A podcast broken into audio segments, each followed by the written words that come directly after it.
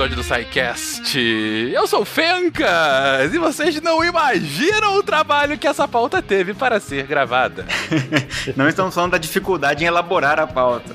Não, não, é de todo mundo sentar aqui, as pessoas corretas estarem aqui na hora da gravação e ainda tivemos uma baixa em última hora, mas agora vai. De Rondonópolis, Mato Grosso, aqui é André Bach e é hoje que a gente fala das dançarinas do diabo. Boa. Eita, começamos bem. Aqui é Juliana, Campo Grande, Mato Grosso do Sul e agora a gente vai descobrir se tem gordinho saudável. Olha, que beleza. É, aqui é o Lucão, de Conselheiro Lafayette, Minas Gerais, e hoje a gente vai entender como as nossas escolhas vão impactar na nossa vida por muito tempo e na nossa saúde. E aí, pessoal, aqui é o Márcio, direto de Recife, Pernambuco, e esse cast vai ser pressão. De Gaspar Santa Catarina, que é Marcelo Guaxinim, eu sempre acho que isso é uma intervenção.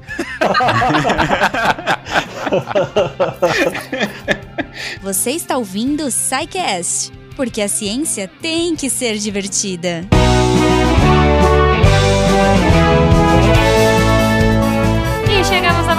de recadinhos do SciCast. Eu sou a Jujuba e antes da gente ir para esse episódio mara de doenças metabólicas, a gente sempre tem aquele episódio de doença que a gente mais gosta, né? As pessoas não entendem quando eu falo isso, ok?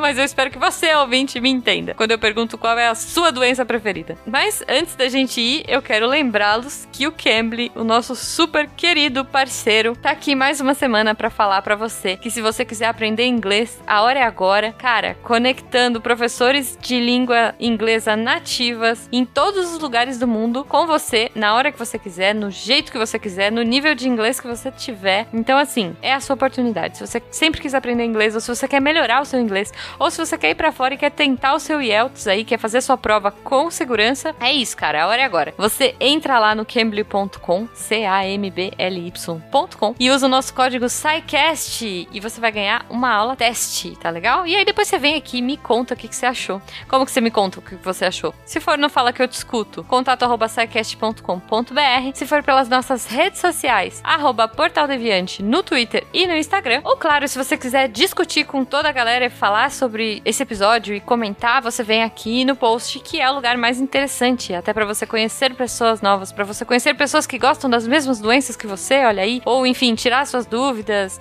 É isso. Aqui é o lugar, os comentários aqui do episódio são o lugar para você trocar ideia e fazer novas amizades, tá bom? Se você quiser fazer novas amizades também nos nossos grupos de patronato, você pode nos apoiar. A partir de um real você já colabora com o projeto e algumas categorias acima você entra num grupo fechado aí de WhatsApp e você vai conhecer vários amigos que também são amantes da ciência. Então, através do PicPay, Padrim e Patreon, você torna a ciência mais divertida e ajuda a gente, tá bom? Fiquem até o final, escutem a Deb comentando quais foram os textos da semana daquele jeito fofo. Deb, Debzesco. Vou criar um, até um termo, porque é isso, gente. Um beijo para vocês e um ótimo final de semana.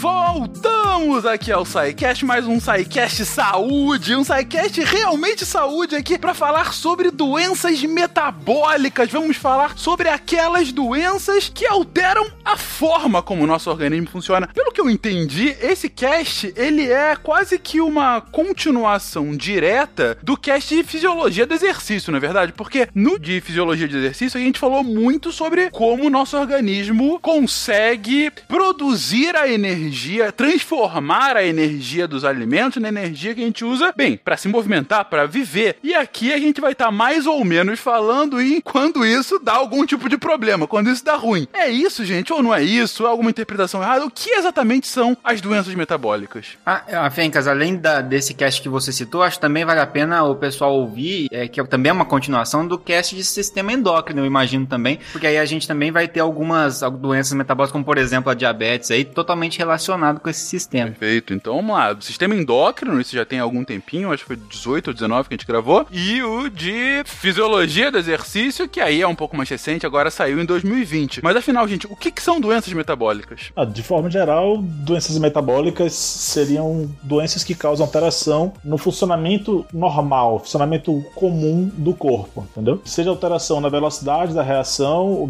alteração no jeito que a, a reação vai ocorrer, alteração no funcionamento do corpo, que é o metabolismo, né? E aí tão, são várias doenças metabólicas, dentre as mais comuns, entre o que a gente pode citar, que a gente vai abordar mais aqui, seriam a diabetes mellitus, que tem dois tipos, o 1 e o 2, tem a hipertensão arterial sistêmica, dislipidemias em geral, é, também alterações triglicerídicas, também são, são dislipidemias, e obesidade, tá certo? Essas são as principais alterações metabólicas que aí vão ter, vão desencadear várias alterações no organismo. Doenças metabólicas são aquelas que vão alterar a forma que as reações químicas, como elas ocorrem, a velocidade que elas ocorrem, e aí citou aí diabetes, hipertensão, obesidade, mas qual é a ligação exatamente, então, antes da gente entrar em cada uma delas, é claro que a gente vai citar aqui, mas qual é a ligação dessas com esse cast de fisiologia de exercício que é bem recente? Digo, é porque a forma dessas reações químicas, por elas estarem sendo alteradas, aquela forma que a gente explicou no cast passado, é, é, vai alterar a forma como a gente produz, transforma essa energia? É essa a lógica? Então, é, tem, tem uma, alguma ligação sim, mas eu acho que o que é mais importante ali dessa, dessa relação do exercício, né, da fisiologia do exercício, é na forma como o exercício ele pode ser é, um meio de prevenção e até de tratamento para essas doenças metabólicas. Mais na frente a gente vai, vai falar de alguns tópicos e tudo mais, aí eu, eu entro um pouquinho mais em detalhes. Mas o exercício, né, como a gente utiliza os músculos, né, independente da modalidade que a gente vai praticar, a gente sabe que o músculo hoje ele é um órgão endócrino também, né, que o músculo ele libera algumas substâncias que ele é, auxilia na, na regulação do metabolismo, digamos assim. Então, o exercício ele tem cada vez mais se provado como uma excelente ferramenta na prevenção e no tratamento dessas doenças metabólicas aí. É, basicamente para todas elas que a gente citou aqui, se a gente for considerar, né, eu venho da farmacologia, mas a ideia, muita, muitas pessoas começam a tratar essas doenças diretamente com fármacos, né, com medicamentos, já esperam a prescrição de um medicamento quando a pressão aumenta ou quando a glicemia está mais alta, mas de modo geral, se você pensar de uma forma mais racional, o exercício físico, como comentado aqui, ele vai ser uma das primeiras medidas de uma prescrição realmente não farmacológica de um tratamento que vai poder, em muitos casos, é, já resolver o problema do paciente, né? e sem a necessidade da, da, intervenção com medicamentos, por exemplo. Né? Então você pega um diabetes tipo 2, por exemplo, a gente já sabe que o exercício físico contribui muito né, para você melhorar a glicemia do paciente, a mesma coisa é a pressão alta, que é a hipertensão arterial, a mesma coisa a dislipidemia, a obesidade, mas tudo isso responde muito bem ao exercício físico, né? Então essa tanto a alimentação quanto o exercício físico. É, eu acho importante, né, que somente só a mudança de estilo de vida para um estilo de vida mais saudável, com uma alimentação mais balanceada, e você se movimentar mais, só isso já já melhora o prognóstico, né? Melhora como que vai se comportar essas doenças metabólicas no paciente, né? Inclusive, como a gente vai ver mais para frente, tem pacientes que a gente pode iniciar um tratamento medicamentoso para controlar um, uma, uma, um pico hipertensivo que está ocorrendo com frequência ou um pico glicêmico com muito alto e ao longo do tempo, junto com a medicação e alteração do estilo de vida, com exercício físico e alteração de alimentação, o paciente pode até suspender o tratamento medicamentoso e permanecer controlando apenas com alimentação e com exercício físico. Então. E isso é muito importante porque quando a gente pensa em tratamento medicamentoso, que a gente vai comentar depois nos tratamentos, mas às vezes a percepção que o paciente tem quando ele recebe essa prescrição é de que agora eu tenho aquela substância que vai controlar o que está desregulado e por isso eu posso continuar fazendo o que eu estava fazendo antes, que é comer errado e não fazer exercício físico. Então eu tomo remédio para isso, né? Para poder para poder não fazer exercício, para poder me alimentar mal. Então, é, eu, meu avô falava isso, né? Com diabetes, falava, não, é, eu, eu tomo remédio, não tem problema comer um doce, né? Então é, é invertido o raciocínio. Então a gente tem que pensar como uma, uma, uma ferramenta é, a mais que a medicação, mas se possível interromper, como foi falado aqui, melhor. E para isso a gente precisa dessas mudanças mais de estilo de vida mesmo, né? É, a medicação não pode ser uma muleta, né? Ela tem que ser algo, algo que você vai lançar a mão quando for necessário, mas não pode se apoiar em cima dela. Isso, e é óbvio que algumas pessoas vão necessitar da medicação, mesmo fazendo os exercícios,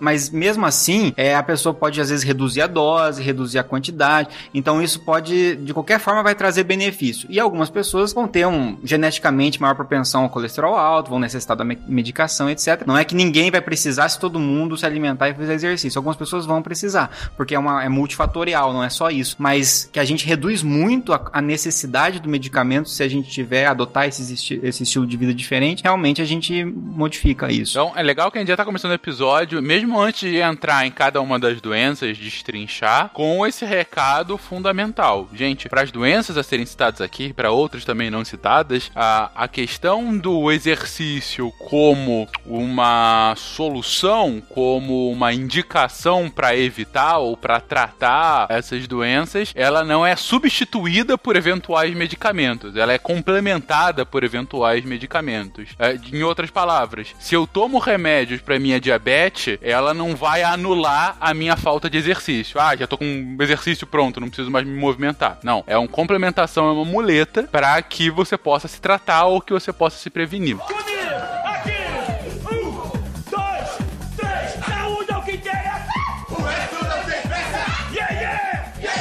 Mas, gente, pra começar justamente sobre diabetes, porque eu acho que de todas as doenças aqui, é uma das que a gente mais ouve. Bem que também tem obesidade, que é outra que também bastante famosa. Pressão alta também. É, na verdade, todas, né? Enfim, não tem uma melhor. Mas enfim, vamos falar então sobre todas elas, começando com a diabetes. Eu sei que tem vários tipos de diabetes. Tem diabetes que. Ah, eu lembro minha mãe ficou com diabetes quando ela estava grávida, ela não tinha, mas durante a gravidez ela teve diabetes. Eu sei que tem tipos diferentes de diabetes. Afinal, gente, o que, que é o diabetes? Quais são essas categorizações? O que, ela faz no nosso corpo e qual é o perigo da diabetes? Eu acho que a primeira coisa é a gente tomar cuidado que assim, existe dois grandes tipos de diabetes e é o que a gente está se referindo aqui é o diabetes mellitus, né? Então, o diabetes mellitus é aquele diabetes que esse mellitus vem justamente da questão do açúcar, do doce, né? Então, é esse, esse tipo de diabetes que a gente vai falar e que também sofre as suas divisões, né? A gente tem um outro tipo de diabetes que não está sendo abordado aqui, né? Que é diabetes insípidos, que aí vai ter um conjunto de sintomas muito semelhantes em termos de aumentar a quantidade de, de vezes que vai no banheiro fazer xixi, aumentar a sede, por exemplo, etc. É, mas que acaba tendo uma relação com o hormônio antidiurético, tem, não tem relação com a, a, glicemia em si, né? Então é só pra gente focar que a gente tá falando de diabetes mellitus, e dentro da diabetes mellitus a gente vai ter a divisão mais co conhecida aí, que é diabetes tipo 1 e tipo 2, e a gente tem outros tipos, como você citou, bem citou, Fencas, que é a diabetes gestacional, por exemplo, né? A gente vai ter um hiperglicemia sendo causada também às vezes por uso de medicamentos e etc. Bom, você me deu os tipos, mas não falou exatamente o que, que é o diabetes. Bom, então diabetes mellitus, né? Vai ser caracterizado justamente pelo aumento da glicemia no sangue. Basicamente, é as células não estão conseguindo, por algum motivo, é, não estão conseguindo jogar a glicose do sangue para dentro delas, né? Então a glicose não está conseguindo entrar nas células. E isso pode ser por vários motivos. O primeiro está relacionado com a própria insulina, né? Seja a falta de insulina ou às vezes é um excesso de liberação de insulina, mas a insulina não consegue agir. Existe uma resistência à, à ação da insulina. De qualquer forma, é, tem essa descompensação e que essa glicose fica fora, fica no sangue, fora da célula significa que ela está no sangue, não está conseguindo entrar nos tecidos, e os tecidos interpretam que está faltando essa glicose e continuam mandando sinal para que a glicose aumente. Então a glicose vai aumentando, aumentando, aumentando, só que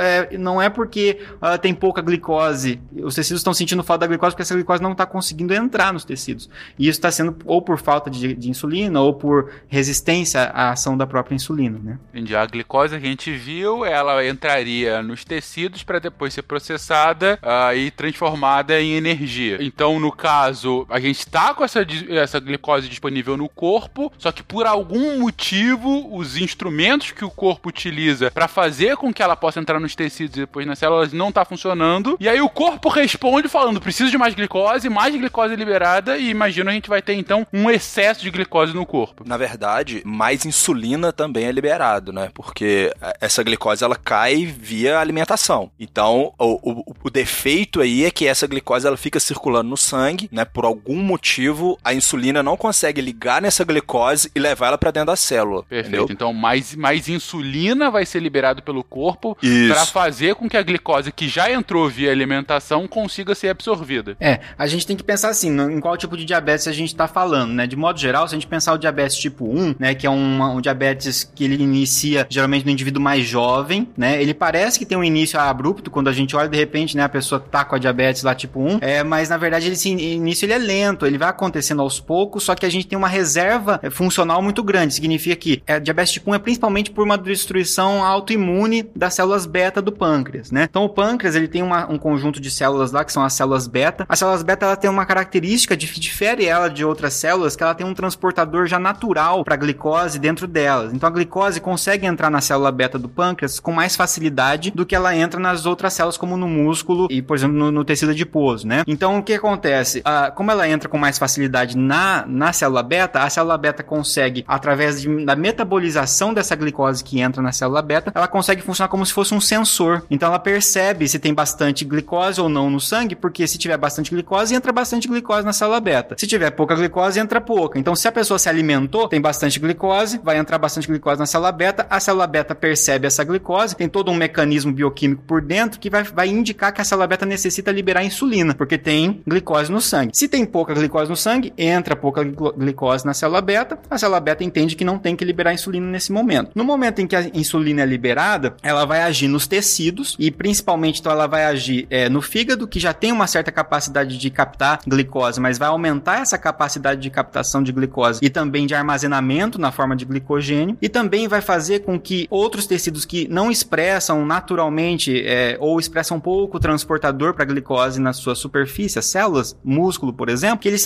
comecem a colocar transportadores que vão fazer com que essa glicose saia do sangue e entre no músculo. Então, normalmente a, a glicose não está conseguindo entrar no músculo. A insulina vai lá no músculo, tem um receptor para ela lá, ela meio que avisa o músculo que ele deve colocar, abrir, né, como se fossem portãozinhos que são esses transportadores para que a glicose possa entrar. Então, dá o, aval, né, para que a glicose seja captada, entre no músculo. Então, é, e aí conforme a glicose vai caindo, a célula beta vai deixando de perceber a glicose e isso vai fazendo com que libere menos insulina. Então, é um equilíbrio, né, que só falando da insulina, tem os hormônios contrarreguladores também e tal. Mas na diabetes tipo 1, que é essa diabetes autoimune, é, as células beta estão sendo destruídas desde muito cedo normalmente no indivíduo. Então esse indivíduo vai perdendo células beta até que chega um ponto em que ele tem uma, um déficit muito grande de células beta. Então por mais que as células beta remanescentes que ele tem produzam insulina é muito pouco ou quase nada, né? Então ele não consegue responder com liberação de insulina. Esse é o chamado diabetes tipo 1, que é aquele que vai necessitar justamente de uma reposição de hormonal, que vai receber a insulina injetável. Né? Então, essa é o diabetes tipo 1. O diabetes tipo 2 já é um diabetes diferente, já é o mais prevalente, acontece mais em adultos, etc. Só que está mais relacionado com a resistência à insulina. Aí entra mais nessa fala que o, que o Lucas falou, que é o indivíduo que produz insulina muitas vezes, ou só que ou essa produção de insulina ela é atrasada, demora muito para essa insulina ser produzida frente à glicose que aumentou, ou essa produção de insulina ela acontece menos do que deveria, mas acontece, ou ela acontece até mais do que precisava, porque ela tá vendo, o organismo tá vendo que tem glicose, ele pede para liberar a insulina, a insulina é liberada, mas a insulina, graças a outros fatores, a obesidade pode ser um deles, é, se torna resistente à ação da insulina. Então a insulina não consegue agir nos seus locais e isso faz com que é, é como se não tivesse atuando, como se a insulina não, não tivesse sendo liberada. E aí você vai ter outros tipos de medicamentos que vão sensibilizar o organismo à insulina, vão fazer com que esse organismo volte a ser sensível à ação da insulina. Então, contextualizando o que o Bach disse agora. Um corpo normal, o processo dele é: acabei de comer um bolo. Um bolo que vai ter bastante açúcar, que vai ter lá glicose uh, ah, para ser quebrada, para ser transformada em energia. Aí o bolo está sendo digerido. Assim que o bolo entrou e aí o corpo reconheceu, é, essa glicose que já está sendo quebrada, ela, é, o pâncreas que tem essas células beta, eles são um, um indicador, eles são os guardas do corpo e vão falar, por quê? Porque eles têm uma, uma maior capacidade de entender e de absorver essa glicose assim que ela entra. E aí eles viram: olha, entrou uma tonelada de glicose aqui para o corpo ter que digerir. Eu tô começando a digerir. De felicidade. Felicidade, exatamente. a endorfina já tá lá em cima, o cérebro naquela felicidade com o bolo, mas ao mesmo tempo é o pâncreas avisando: olha só, corpo, libera aí um monte de insulina, que é essa insulina que vai ajudar essa glicose toda a entrar na célula e ser transformada em energia. E aí um corpo normal, um corpo saudável, sem qualquer problema, ele vai liberar essa insulina é, proporcionalmente à quantidade de glicose que está sendo digerida, e aí essa glicose vai ser absorvida, vai ser transformada em energia, assim como a gente já viu no episódio passado. Beleza. Fencas, eu só queria fazer uma observação muito boa, a palavra que você usou, proporcionalmente. É muito boa essa palavra, por quê? Porque ela indica pra gente o porquê que não é tão simples tratar o indivíduo com diabetes tipo 1, por exemplo, exemplo, no qual você vai ter que repor a insulina de maneira exógena, né? Vai ter que pegar uma insulina de fora e botar para dentro do organismo, porque é muito difícil você imitar essa ação que o corpo faz proporcional, né? Entrou pouca glicose, libera um pouquinho de insulina. Entrou muita glicose, libera mais insulina. É, então, o indivíduo, se ele tiver que toda hora ficar mexendo nisso, ah, agora eu vou injetar um pouquinho só, depois vou injetar um pouquinho mais, agora eu vou injetar menos, né? Então, é, normalmente ele vai ter que regrar um pouquinho mais a alimentação dele, os horários que ele vai se alimentar, etc. Então, é ele que vai ter que se adaptar ao padrão de uso dessa insulina de fora, já que ele não tem essa insulina agindo proporcionalmente, naturalmente nele. Perfeito. E aí a gente entra nos dois tipos que você explicou agora, Bach. No tipo 1, na verdade, ó, o problema do corpo é que as, você não tem células beta suficiente para produzir a insulina na proporção necessária para conseguir consumir de forma adequada todo, toda essa energia, né? Então vai ficar com pouca insulina e você para conseguir de fato ter esse tipo uh, de absorção, você vai precisar uma de uma reposição hormonal, você vai precisar ingerir insulina de fora para que essa insulina aí sim possa agir de forma efetiva nessa glicose. Esse é o diabetes tipo 1. Só o cuidado né, no, no, termo ingerir, porque aí pode dar a impressão de ser via oral, né? No caso, a insulina, ela necessariamente tem que ser por vias injetáveis, porque senão isso pode, ela, não, ela vai ser digerida no organismo se você tomar por via oral, por exemplo, ela, ela é destruída porque é uma, uma, proteína, né? Um polipeptídeo. Refaço a palavra, você vai absorver essa insulina a partir uh, de injeção, imagina? Isso. Isso. De injeção, para que a insulina então seja absorvida pelo corpo e aí possa processar de forma adequada essa glicose. Esse é o problema da diabetes tipo 1. Na de tipo 2, você até produz insulina. O problema é que você não produz ou na rapidez necessária ou na quantidade proporcional que você precisaria. Ou se produz um pouco a menos, ou um pouco a mais, ou o seu corpo não consegue, a insulina não consegue atuar da forma como ela deveria no seu corpo porque de alguma forma o seu corpo está ficando imune à ação da insulina da forma como ele deveria. Então você tem aí uma desregulação que não é da quantidade efetivamente de insulina, e sim da velocidade ou da capacidade de atuação dessa insulina. É, exato. E, e isso interfere muito na, em quais medicamentos vai ser usado dependendo do paciente, né? Então se você pensar num paciente que produz quantidade insuficiente, libera quantidade insuficiente de insulina de acordo com a, é, com a glicose que está sendo colocada ali, né? É, você tem medicamentos que forçam uma maior liberação de insulina. Então, glibenclamida, por exemplo, faz dá um, como se desse um susto aí no, no pâncreas, fala, libera mais aí. E em compensação, tem pessoas que até produzem bastante, só que são é, muito, é, tem uma intolerância, né? Não, não estão intolerantes à insulina. A insulina não consegue agir nos tecidos. Então, você usa um sensibilizador, como a metformina, por exemplo. Então, é, vai depender muito a, o direcionamento do tratamento de acordo com isso. E aí, os exames laboratoriais ajudam a direcionar, porque eles vão mostrar se a pessoa tem muita insulina, tem pouca insulina, tem muita glicose, tem pouca glicose, etc. É, puxando a sardinha um pouquinho pro meu lado, né, da pediatria, a gente vê que, por exemplo, na diabetes tipo 1, a maioria, né, do o, o diagnóstico é feito no pré-adolescente, no adolescente, e como foi falado que precisa ter uma alimentação regrada, porque a gente vai dar insulina exógena, né? Vai dar insulina para ele de acordo com o que ele vai comer. A gente na pediatria a gente tem bastante problema com a regulação disso, porque fica adolescente adolescente, é, quer comer chocolate, quer ficar muito tempo sem, co sem comer, né?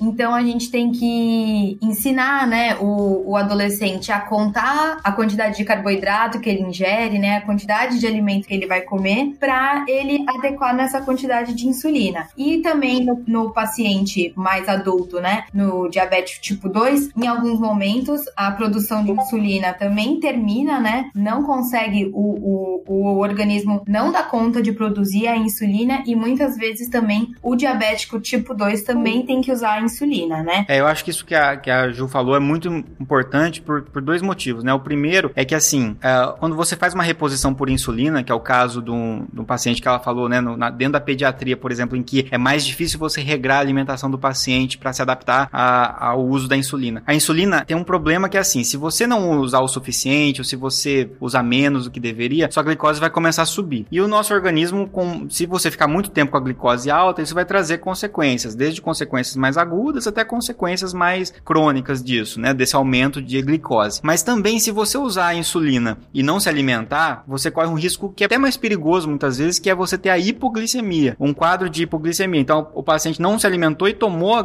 a, a insulina de fora, caiu muito a, a, glicemia desse paciente e isso pode levar a um quadro, então, hipoglicêmico, que pode ser bastante grave a curto prazo, né? Uma vez que você necessita os neurônios, né? Eles são células que captam glicose muito facilmente, eles não precisam da insulina para captar glicose e eles necessitam, eles consomem cerca de 25% da glicose do nosso corpo, né? É, sendo que o tamanho do cérebro é muito menor do que 25% do tamanho do nosso corpo, né? Então, se você começa a cair a glicose, você come, começa a faltar muito rapidamente essa glicose nos neuro, pros neurônios. E isso traz consequências centrais muito graves, né? Do quadro de hipoglicemia. Então, por isso que a alimentação controladinha e tudo mais, principalmente ensinar, né, esse paciente com diabetes tipo 1, que geralmente é um indivíduo jovem, né, a se alimentar corretamente, é um grande desafio, né? Nesse caso de uma diabetes não tratada, então, você falou aí já um dos problemas, é que você vai ter um, é, algum reflexo na sua capacidade cognitiva, porque os seus neurônios não vão ter energia suficiente para funcionar. Mas que outros tipos de, de problema a gente tem de uma diabetes não controlada? No caso, Fencas, o, os neurônios eles até conseguem né, captar glicose sem necessidade da insulina. Então, quanto aos neurônios funcionando, talvez não traga um grande problema a, a hiperglicemia, né? A hipoglicemia, sim, vai trazer um problema maior. Mas para o resto do corpo, você começa a ter uma série de efeitos, principalmente a, o, o que acontece? Acontece uma reação em cadeia, na verdade, no nosso organismo, que é o seguinte, aquilo que a gente tinha começado a falar no episódio que você é, explicou muito bem, que é você, o organismo. Ele não está liberando a insulina, não tem insulina, é,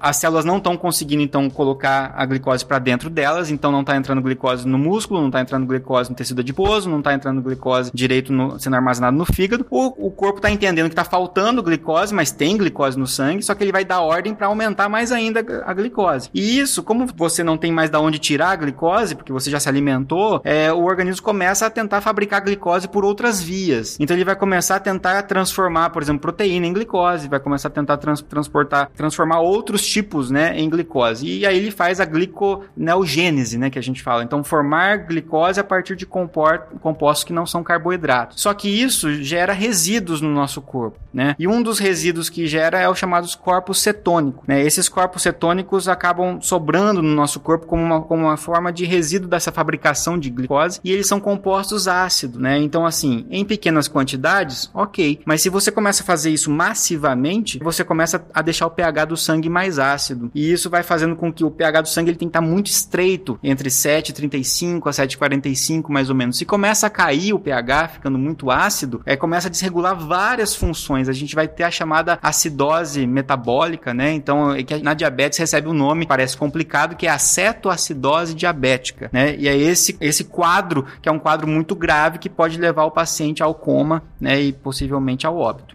A grande maioria das vezes é como é dado a prima de compensação, né? É como que o adolescente é diagnosticado com a diabetes tipo 1. A grande maioria das vezes é assim. Teve uma cetoacidose, foi pro pronto-socorro e descobriu que tem diabetes tipo 1. Saúde é o que interessa!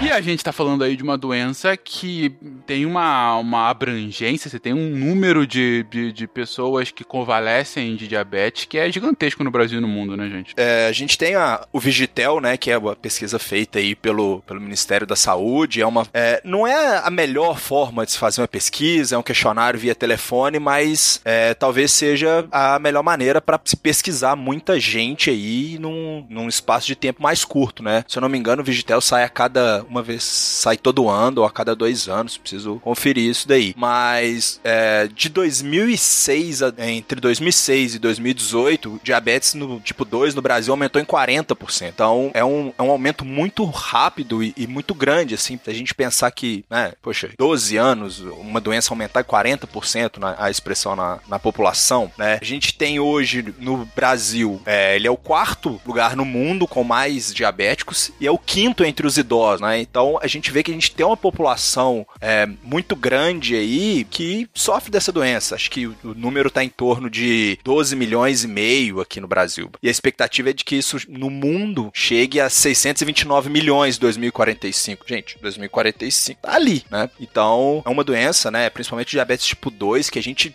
tem como contornar e tem como evitar e tem como prevenir. Né? Quando eu falei lá no, na abertura da, das escolhas, da prevenção, tá muito relacionado com isso, né? Que essas doenças metabólicas, os hábitos que a gente incorpora na nossa vida, eles influenciam muito é, positivamente na, na prevenção, né? Ou no não aparecimento, ou até mesmo assim, se você tem um, uma, um fator genético para aquela doença muito forte, talvez você vai precisar começar a se tratar mais velho, mais à frente. Então, você economiza anos aí tomando medicamento é, e com essa ligação aí com o tratamento. É, é de saúde pública mesmo, né? Ter uma qualidade de vida é, boa, com uma alimentação saudável, é, exercícios regulares, muda mesmo para onde vai o dinheiro do SUS, é, o, o postinho, né? Como que vai ser tratado lá. É muito importante a gente ter isso em mente, né? Inclusive, é importante lembrar que não é apenas a diabetes em si que a gente tem que controlar, porque a, a existência da diabetes faz com que ela seja por si só um fator de risco para qualquer outra doença. Praticamente todas as doenças para um diabético é mais complicado, entendeu? Porque, como vocês já bem comentaram aqui, há alterações teciduais no corpo inteiro, entendeu? Todas as células do organismo sofrem, entendeu? Então, para se recuperar de infecções, em linhas gerais, para um diabético é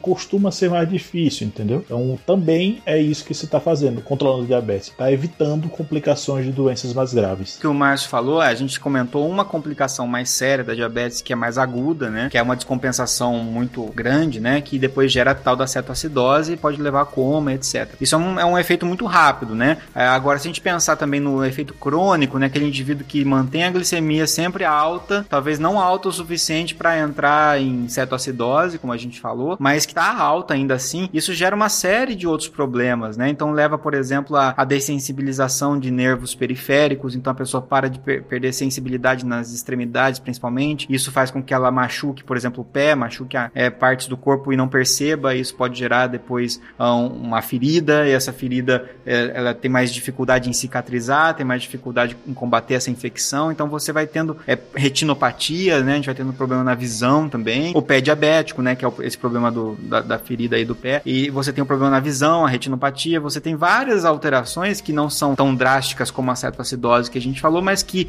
é, causam vários problemas para o paciente, diminuem a qualidade de vida desse paciente e, e deixam ele mais suscetível, como foi falado aqui, a outras doenças, né? E essa resistência insulínica ela está sendo avaliada até em nível central também, porque eu falei para vocês que o, o, neurônio ele consegue captar é, a glicose independente da insulina, mas ainda assim a gente tem receptor de insulina lá no neurônio e ele pode ter funções que a gente não conhece tão bem ainda e a gente está descobrindo. Então já existe uma certa relação aí da diabetes tipo 2 com prevalência de Alzheimer, por exemplo. Tem muita coisa para ser descoberta. Então realmente a prevenção da diabetes, o tratamento quando é o caso, é, vai ajuda não só o impacto na diabetes, como foi falado, mas em várias outras doenças, né? Até em algumas que a gente nem imagina que pode dar. Vocês falaram a questão do pé diabético, eu lembro que já vi alguns casos, aí que tá, não sei se eu tô aqui extrapolando ou mesmo errado, mas de pessoas que, que perdem o pé, que tem que amputar, é isso mesmo? Sim, exatamente isso. É uma complicação comum de, disso que Bach comentou. É, o paciente diabético, em linhas gerais, ele tem uma maior dificuldade de recuperação de lesões, né, de cortes. Então, como ele perde também um pouco da sensibilidade, né, pela neuropatia diabética, né, é, ele pode se machucar costumeiramente no pé, já que a pessoa anda o tempo inteiro, pode pisar no prego, no batente, no sofá de casa e não vai ver a ferida. E a ferida vai ficar lá, vai ficar lá. Quando ele vê, já há uma região de necrose, né? Necrose é o termo que a gente usa para especificar um tecido morto, entendeu? Quando há uma região de necrose, dependendo do tamanho dela, a gente não consegue fazer o debridamento, né? Que é basicamente retirar só aquele tecido morto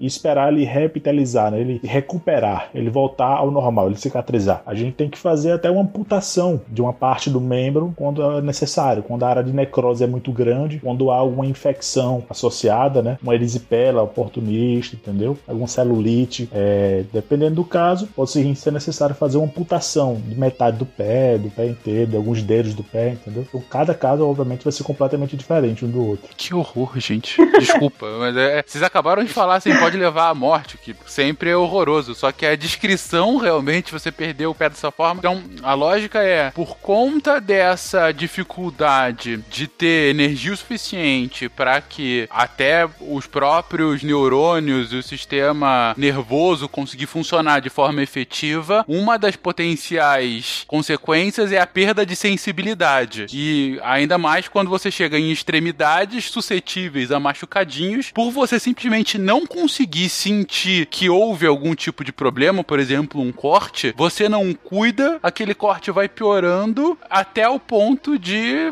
morrer o tecido ali próximo ao corte, que dependendo da extensão, para ser de fato tratado, tem que levar ao amputamento do membro. Isso, claro, em pacientes que não cuidam, né? diabetes descompensada, né? Sim, sim, sim, um caso extremo. Isso, pacientes que têm um bom acompanhamento medicamentoso, se necessário, dieta, atividade física, costumeiramente não deve ter, não deve sofrer essas complicações graves. Isso é uma complicação extrema, comum em pacientes ou rebeldes, né, que não querem se tratar, ou que não podem, não sabem nem que tem a doença, entendeu? Paciente realmente que não cuida da saúde. É, essa, essas doenças é, que a gente está comentando aqui, todas elas, elas costumam ser de certa forma silenciosas, né? Algumas mais que outras. A hipertensão que a gente vai falar é super silenciosa no sentido de que demora para você perceber uma consequência mais grave, né? Por causa dessa capacidade de reserva realmente funcional que o nosso organismo tem. É uma vantagem que a gente tem, que a gente pode, entre aspas, bagaçar o nosso corpo bastante antes de começar realmente a aparecerem os sintomas, mas quando aparecem, quer dizer que a coisa já tá ruim há um tempo, né? Então, por isso que esse acompanhamento mais próximo é muito importante, essa questão da prevenção, né? É bom lembrar também que essa glicose em excesso no sangue, ela precisa ser eliminada do nosso organismo de alguma forma. Ela vai ser excretada pela urina, né? Por isso que o paciente acaba urinando muito, porque tem muita concentração de glicose na, na urina. Ela, para conseguir eliminar essa quantidade de soluto, né? A gente volta lá para a questão de osmose, a gente precisa de mais água. Essa água em excesso faz com que a pessoa urine mais. Com isso, ela sente mais sede também, né? Então, esses sintomas da diabetes que são polifagia, que é se alimentar com mais frequência, porque o corpo está pedindo por alimento porque a glicose não está entrando na célula. A polidipsia, que é muita sede, né? E a, e a poliúria, que é urinar demais, é porque você urina muito e precisa beber muita água por conta disso. E os rins trabalhando muito para conseguir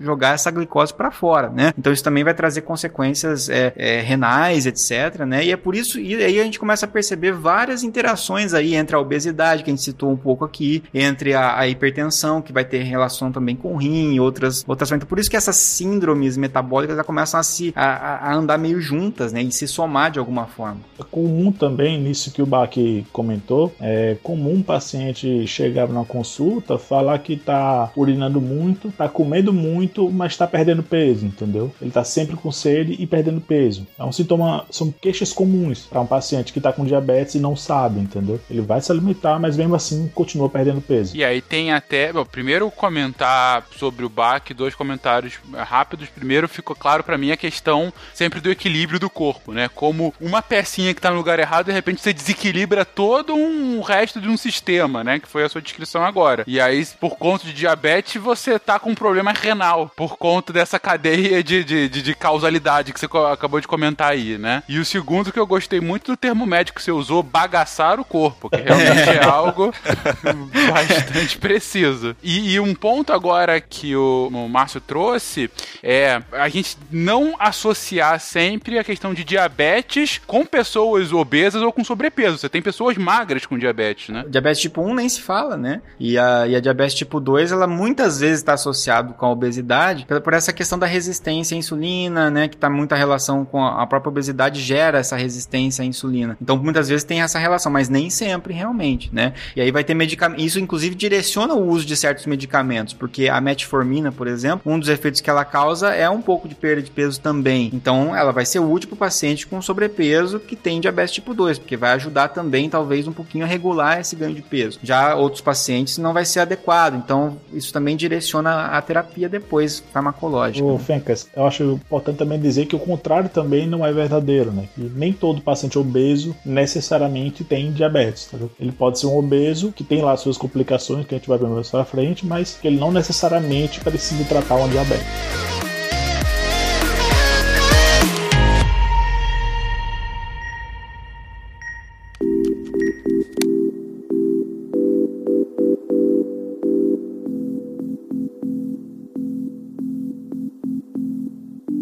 Bom, falamos aqui da diabetes, mas temos outras tantas igualmente preocupantes para citar nesse cast. A próxima é a hipertensão, né? A famosa pressão alta, que é um negócio que muita gente tem muito problema com isso. Pressão alta é basicamente o coração bombeando com mais força do que deveria, gente, ou para tentar regularizar alguma veia entupida, alguma artéria entupida no caso, ou por algum problema, é isso? Com relação a, ao que é a pressão alta, né? Quando a gente fala hipertensão arterial ou, ou pressão alta, né? É a pressão que é exercida na parede da artéria, né? Então eu queria que você imaginasse o seguinte: pensa numa seringa, né? Dessas seringas comuns, né? De plástico que a gente tem, e você tem um êmbolo, né? Da seringa, que é o que você aperta ali para injetar, Uhum. e depois você tem a saída da onde sai a- o líquido que você está injetando, né? Então imagina que você tem o êmbolo de um lado e do outro lado você tem um canudo, né? Onde você vai, em vez da agulha, tem um canudinho ali, que você vai injetar uma, é, espirrar água, alguma coisa assim. Só que pensa na parede dessa seringa, ao invés de ser de plástico firme, material rígido, é um material elástico, então é um material que cede. Né? O que, que você acha que acontece? Que se eu tapar a saída e eu apertar esse êmbolo, o que, que vai acontecer com a parede dessa seringa elástica? Ela vai começar a ficar cada vez mais elástica e até um ponto que ela explode. Isso, mas ela vai inchar, né? Então o que a gente pensa é que ela vai expandir, né? É isso que você colocou. Perfeito. Então, você tem que imaginar que esse êmbolo que você tá apertando, ao invés de ser sua mão apertando, é o seu coração bombeando sangue para fora, né? Então é o ventrículo esquerdo do coração bombeando. Quer dizer, quanto mais forte esse ventrículo esquerdo bater, ou mais intensidade, né? Quanto maior for o débito cardíaco, mais eu vou expandir essa parede, né? Então, a gente já sabe que o débito cardíaco aumenta a pressão na parede da artéria. Por outro lado, tem um lugar que é por onde sai, não é tapar. A gente tapou nesse experimento mental que a gente fez, a gente tapou a seringa, mas não, tá tapado. Vai ter um canudo ali para sair que é um- uma arteríola, por exemplo, né? Então as artérias vão indo para as arteríolas. Se você tiver um canudo muito fino ou tiver um canudo um pouco mais grosso, qual vai ser o impacto nessa distensão da parede, você acha, nessa pressão? Se eu tiver um canudo muito fino, ele provavelmente. Muito fino se diz o quê? Que tem. É uma- um diâmetro muito pequeno. Ah, um diâmetro muito pequeno, é. Quanto menor for o diâmetro para passar aquilo, maior o impacto se estiver bombeando muito, né? Se estiver com muita pressão. Isso, a pressão vai aumentar ali, né? Exatamente. É, na- nessa parede, exatamente. Então a gente tem duas coisas que determinam a pressão arterial. Primeiro, o débito cardíaco ali, né? A força com esse o coração vai ejetar o sangue do coração. É, e o diâmetro das arteríolas, né? Se o vaso vai estar vaso contraído ou vai estar vaso dilatado. Se o vaso estiver contraído, a gente sabe que tem uma pressão, a pressão é maior. Se o vaso estiver dilatado, a gente sabe que a pressão é menor. Essa é a re- compõe a resistência vascular periférica. O diâmetro do vaso é o, é o que mais influencia nisso tudo. Então, no caso de uma pressão alta, o que a gente vai tentar fazer é aliviar um pouco esse- esses lados. Ou a gente vai tentar reduzir um pouco o débito cardíaco, ou vai tentar ah, diminuir um pouco, aumentar um pouco o diâmetro desse, desse vaso sanguíneo para conseguir reduzir a pressão que está sendo exercida na parede da artéria. E também o volume de sangue, né? Quanto mais sangue eu coloco ali, quanto mais líquido tô colocando ali, mais vai expandir. Então também a gente pode usar um diurético para tentar reduzir esse volume de sangue. Agora, o porquê que isso está acontecendo, aí a gente tem que pensar que, de novo, o organismo ele sempre dá um jeito de se controlar. Essa parede que a gente falou que ela é elástica, ela contém receptores de estiramento. Então a gente tem células é, com, com proteínas capazes de perceber se está estirando muito ou, ou estirando pouco esse elástico. Então, se está estirando muito elástico, esses receptores avisam o nosso organismo de, olha, está estendendo muito, quer dizer que a pressão está alta, dá um jeito de aliviar. Se estiver estendendo pouco, ele vai falar, ó, a pressão está baixa, a gente precisa dar um jeito de aumentar essa pressão, contrai esses vasos aí, ou bate mais o coração, porque a gente precisa subir essa pressão. Então, o organismo vai tentando manter esse padrão para, né, que é o 12 por 8 que a gente fala aí, né? Quando você tem alguma desregulação, isso vai ter tanto causas genéticas quanto alimentação, etc. Por algum motivo o organismo começa a jogar esse set point para cima. Então ele começa a entender que 14 por 9 é, é o padrão, ou 15 por 9 é o padrão. Então é como se você mudasse o termostato do seu ar condicionado. Você mudou de 20 graus para 25. Então agora o ar condicionado vai trabalhar para manter a temperatura nova e aí o seu organismo está tentando também manter uma pressão nova ali, né? E aí a gente vai ficar tentando puxar essa pressão para baixo com medicamentos, por exemplo, e o organismo jogando para cima, e você puxando para baixo e o organismo compensando para jogar para cima. Então é uma briga, por isso que a gente põe um medicamento, depois o organismo adapta, você troca de medicamento, porque a regulação da pressão ela vem por várias frentes. O rim controla a pressão, o sistema nervoso controla a pressão, é, várias, os vasos sanguíneos controlam a pressão. Seu ponto é, se você tem um aumento de pressão por algum tipo de, por algum motivo desses que você já citou, o, o, o seu organismo vai, não vai achar que a pressão que aumentou é uma irregularidade. Na verdade, é que ele tende a ser o novo normal dele. E esse novo normal pode vir a trazer problemas no futuro. Isso. A, a, normalmente o organismo vai tentar puxar pro 12 por 8, um organismo normal. Mas dependendo de como você, como é seu estilo de vida, por exemplo, não é só isso, a genética influencia também, etc. Mas vamos supor o, o indivíduo que está acostumado a, a, sei lá, ter uma alimentação com muito sal, etc. Tudo isso faz com que aumente o volume do sangue constantemente, né? Você está sempre com sal ali correndo, etc. Então isso faz com que você tenha maior. mantenha essa pressão aumentada esse tempo todo. Então o organismo muitas vezes se adapta a essa nova pressão, né? E aí isso vai variar muito de indivíduo para indivíduo. Indivíduos que mantêm uma pressão levemente mais alta, indivíduos que aumentam muito, indivíduos que têm picos hipertensivos e depois cai, sobe, desce, sobe, desce. Então isso vai mudar muito de pessoa para pessoa. Alguns casos vão ser mais graves. Qual que é o grande problema nesse caso? Você não percebe a sua pressão aumentando facilmente, né? Às vezes vai dar uma dor de cabeça específica ali, mais na região da nuca, alguns sintomas passando um pouco mal, numa crise hipertensiva. Mas essa pressão um pouco mais alta, é, às vezes a gente não é capaz de perceber facilmente. Então é silencioso, parece que não causa problemas, mas lá na frente vai aumentar a chance é, exponencialmente. Conforme você sobe esses números de 12 por 8 para 14 por 9, para 15 por 9, você começa a aumentar exponencialmente a chance de ter um AVC, a chance de ter é, infarto, etc. Né? É, o importante, né, que a gente tem que pensar é que no momento que ela tá silenciosa você não tá percebendo que essa pressão tá alta, você tá agredindo o coração, o rim, o cérebro, né? E aí a longo prazo, depois de anos e anos com essa pressão alta, é que começa a aparecer é, o rim não funcionar direito, por exemplo, hipertensão e diabetes é uma das maiores causas de hemodiálise, por exemplo, né? Então a gente precisa sempre, em todas as consultas, né, medir a pressão para tentar pegar esse paciente, né, essa pessoa assintomática. Não tô sentindo nada, minha pressão tá alta e já e mesmo assim eu preciso tratar. Eu preciso diminuir essa pressão, porque ela é silenciosa e ela tá atacando os outros órgãos, né? Problema então não é agora, não é você ter pressão alta e amanhã você vai começar a ter problema no rim. Não, é justamente por ser uma doença de longo prazo, você vai agredindo o seu corpo sem saber até que chega num momento que seu rim vai começar a funcionar, não funcionar tão bem, ou você vai ter algum problema no coração ou em alguma parte do corpo. Esse é o ponto. Exatamente. Seu rim não vai funcionar tão bem por quê? Porque o sangue chega com muita pressão lá e começa a, a, a agredir o próprio órgão?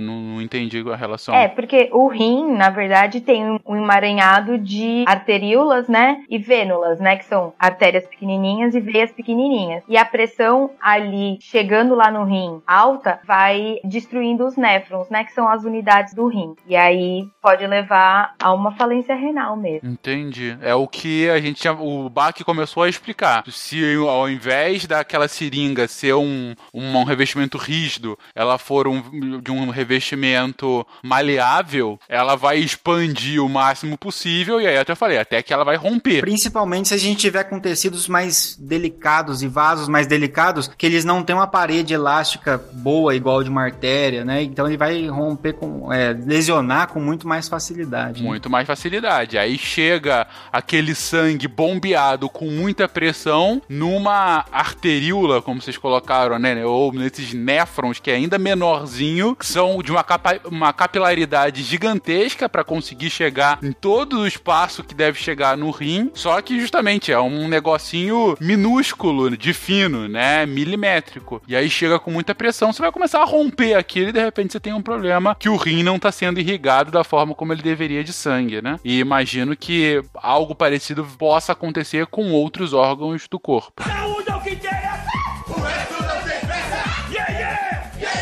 uma coisa que eu acho é, interessante, na verdade, uma, uma, explicação meio evolutiva, assim, sobre a função do rim, né? Que, assim, se a gente pensar pré-historicamente, a gente não tinha o consumo de sal, por, voltando agora para a questão do estilo de vida, né? A, a, alimentação. A gente não tinha o consumo de sal que a gente tem hoje, né? O sal já foi uma especiaria, já foi algo raro, né? Talvez o paladar que a gente tenha para sal, que é tão saboroso, né? É, ele, ele venha justamente de épocas mais pré-históricas no qual o sal era raro e por isso, de maneira evolutiva, a gente selecionou, né, aqueles indivíduos que tinham paladar para sal, porque isso faz com que ele conseguisse adquirir sódio com mais facilidade, pelo menos quando ele encontra o sódio, ele acha aquele, aquilo palatável e tem interesse em ingerir aquela substância, né? Então a gente precisava de sódio e não encontrava muito facilmente por aí. Aí veio a Coca-Cola. É, então, aí a função do rim nessa época provavelmente não era excretar sódio igual o nosso rim hoje fica excretando. Era o contrário, era reabsorver sódio, segurar o sódio que tem que tá faltando. Depois de um tempo a gente of- ofereceu tanto é, sódio que a função do rim se inverteu. A função do rim que deveria reabsorver sódio em maior quantidade teve que, se- teve que aprender a, a eliminar esse sódio que tá em excesso. E quando a gente, se a gente pensar num filtro, eu fico sempre comparando e pensando um filtro de casa, assim, você tem um filtro de água na sua casa lá. Se a água passar muito lentamente no filtro, ela consegue, o filtro filtra bem essa água. Mas se você quiser que algo não seja filtrado, que seja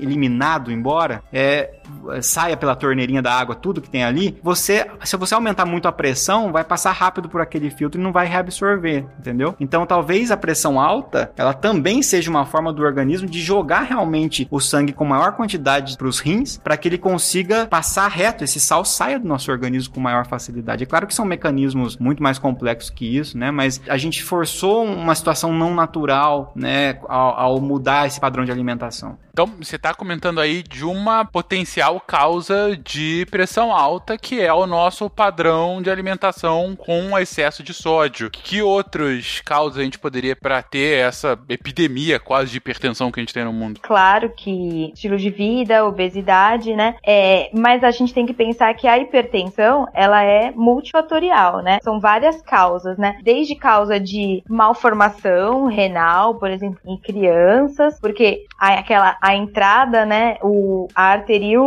e as vênulas, né, elas controlam também, elas ajudam a controlar a pressão. Então, por exemplo, crianças que têm malformação renal e têm algum problema na artéria renal, elas têm pressão alta, né? É, estilo de vida, claro. Por exemplo, é, pacientes negros têm uma maior propensão também a ter hipertensão. Então, a gente tem que pensar que a pressão alta é multifatorial. Por isso que também tem tanto remédio, porque cada um vai atacar numa, numa etapa, né, da pressão, tanto na reabsorção de sódio, como, por exemplo, no relaxamento vascular, quer dizer, aquela, aquele canudinho que tá bem pequenininho, bem estreito, que é algo que aumenta a pressão. Por exemplo, ele relaxando, então ele aumentando o diâmetro dele, também pode ajudar a diminuir a pressão. Então, cada medicação é, vai atuar num pedacinho, né, de como a gente mantém a pressão, pra gente atacar de várias frentes, né, essa pressão alta. É, e o problema, a dificuldade desse tratamento, como a- é, foi falado, é até complexo pelos diversos mecanismos que conseguem regular a pressão. Então, por exemplo, esse, esse exemplo, né? Você vamos usar um medicamento para esse paciente que dilate os, é, os vasos dele, né? E isso faz com que diminua a pressão, porque afinal de contas você vai ter que fazer menos, né, esforço ali, vai, vai dilatar menos essa, essa parede da artéria porque o canudinho ali aumentou, que foi o que a gente falou. Mas quando a gente faz isso, a pressão tende a cair, né? Só que como eu falei, o organismo ele, ele já mudou um pouco, se adaptou a um novo set point que é mais alto, né? Uma pressão um pouco mais alta. Então no momento em que essa pressão cai pelo pela dilatação dos vasos, o organismo pode tentar compensar isso de outra forma. Ele fala: "Bom, eu não consigo contrair esses vasos porque você tá com o medicamento dilatando. Mas o que, que eu consigo fazer? Eu consigo aumentar os batimentos cardíacos, por exemplo. Então eu vou bater mais rápido o coração e mais forte, porque eu consigo compensar essa dilatação. E aí a pressão pode voltar a subir, por exemplo. E não só voltar a subir, mas dar um efeito colateral do medicamento. Por exemplo, você usa um vasodilatador, seu coração bate mais rápido, né? Tem taquicardia de efeito adverso. Então daí você usa dois medicamentos. Você usa um medicamento que dilata, às vezes um medicamento que controla os batimentos cardíacos. Daí você consegue manter. Ah, mas aí o rim começa a secretar mais renina, por Pô, exemplo. o corpo não ajuda também, cara. Então, o corpo, ele não ajuda, exatamente. Então, é assim, é- é- você tem tabelas e mais tabelas mostrando o que acontece se você usa um tipo de medicamento, se você regula a pressão por vaso sanguíneo, aí o que acontece com a adaptação para os batimentos cardíacos, com o rim. Então, por isso que o tratamento com a hipertensão, isso aqui é uma coisa para eu, eu dou de exemplo também o meu avô, porque ele odiava ficar indo no médico, então ele foi no médico uma vez na vida, assim, com, sei lá, 50 anos, passou um antipertensivo para ele, e depois ele não voltou nunca mais. Falou, não, isso aqui tá bom para mim, vou ficar usando para sempre. E não é assim que funciona, porque o organismo vai se adaptando. Não! Não, não é.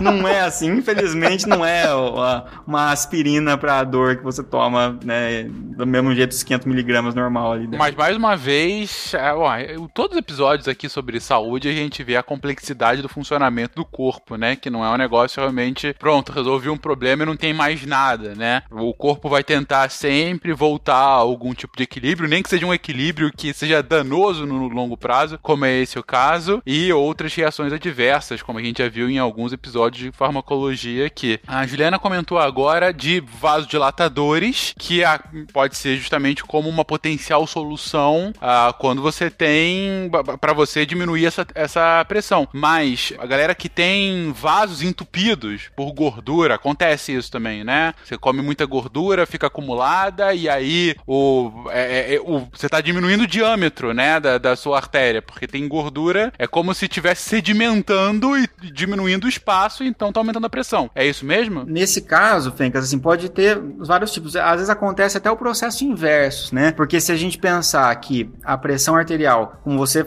citou, né? O, o, sangue passando numa pressão muito alta, ele danifica os vasos sanguíneos, né? É, isso pode danificar alguns vasos também ao ponto de expor alguns tecidos que não deveriam estar expostos ali na lesão. Então, o vaso sanguíneo tem um seu revestimento natural e aí você começa a ralar esse revestimento, digamos assim, porque você está com uma pressão muito alta e isso pode fazer com que ali comece a sofrer algum tipo de acúmulo, a formação de algum tipo de trombo, né? Um trombo arterial, né? Então, essa relação causal às vezes ela pode, a gente pode pensar até de uma maneira mais bidirecional, né? Assim, o, a hipertensão podendo favorecer uma aterosclerose, né? Colaborar com, com a aterosclerose, a aterosclerose colaborar com a hipertensão, então você acaba tendo essa, esses dois lados aí, né? O acúmulo de, de, de gordura nas artérias é, pode levar ao quadro de aterosclerose, né? Que é esse quadro que em artérias, né? Ele vai promover essa, um tipo de AVC, por exemplo, né? Arterial, pode favorecer um AVC, tanto isquêmico, isquêmico, né, quanto hemorrágico. Então, uh, é nesse sentido que eu falo que ele pode ser bidirecional, porque se você tem, obviamente, que vasos que estão entupidos, eles vão aumentar a pressão do sangue que passa por ali, né? É, mas ao mesmo tempo, a, a pressão passando sempre alta em alguns locais desgastam os vasos, expõe o epitélio e essa exposição de epitélio facilita o depósito da gordura ali. Então você acaba tendo as duas coisas acontecendo, né? Saúde complexo da, da hipertensão é que a hipertensão ela pode ser tanto consequência de algumas coisas quanto causa de outras, assim. Então, aumentar a pressão, diminuir a pressão, se a gente estiver pensando no indivíduo saudável, é normal. Sua pressão vai aumentar quando você faz exercício ou quando você vai né, correr atrás de um ônibus, alguma, você precisa responder de, de forma rápida ali. Então, essa variação da pressão, né, durante o dia, de acordo com o que você vai fazer, né, sua atividade, ela acontece, né? A grande questão é, é como o Bach colocou no momento anterior, que é isso ser o novo normal. Essa expressão acima de, de, de 14 por 9, né, o 140 por 90, ela ser crônica. Ela pode ser crônica porque você está tendo algum descompasso renal, ou você está tendo alguma patologia ali do coração, válvulas que não estão funcionando muito bem, ou ela pode ser uma consequência de alguma coisa. Então, assim, eu acho que a grande dificuldade de, de, de se tratar a, a hipertensão tem a ver justo com isso, assim, de qual que é o motivo essa a hipertensão está causando essa disfunção renal ou essa disfunção renal está causando é, o aumento da pressão. Né? Eu acho que assim a gente trata muito a hipertensão como se fosse algo muito corriqueiro, é muito comum. Né? A gente tem né, um percentual grande da população aí hipertensa e eu acho que ela é muito mais complicada, é muito mais merece muito mais atenção do que como o Barco falou assim, o avô dele vai lá, ah, beleza, tô tomando remédio, tá tratado, entendeu? Só queria complementar em cima dessa fala aí do, de Lucas, justamente com a com Juliana também. Tanto é verdade isso que eles falaram da hipertensão poder ser algo essencial, né, ou algo secundário associado a outras doenças, que em pacientes jovens, é, quando a gente detecta uma pressão muito aumentada e a gente realiza um mapa, né, que é uma medição regular da pressão arterial, um dos exames para paciente jovem é justamente o ultrassom de artérias e veias renais. A gente vê o diâmetro que elas estão, porque isso pode estar associado ao desenvolvimento de hipertensão em pacientes muito jovens, né? Aí seria um tratamento direcionado para isso, para essa questão, entendeu? E justamente no que o Bach falou, as alterações que podem ocorrer nas artérias, justamente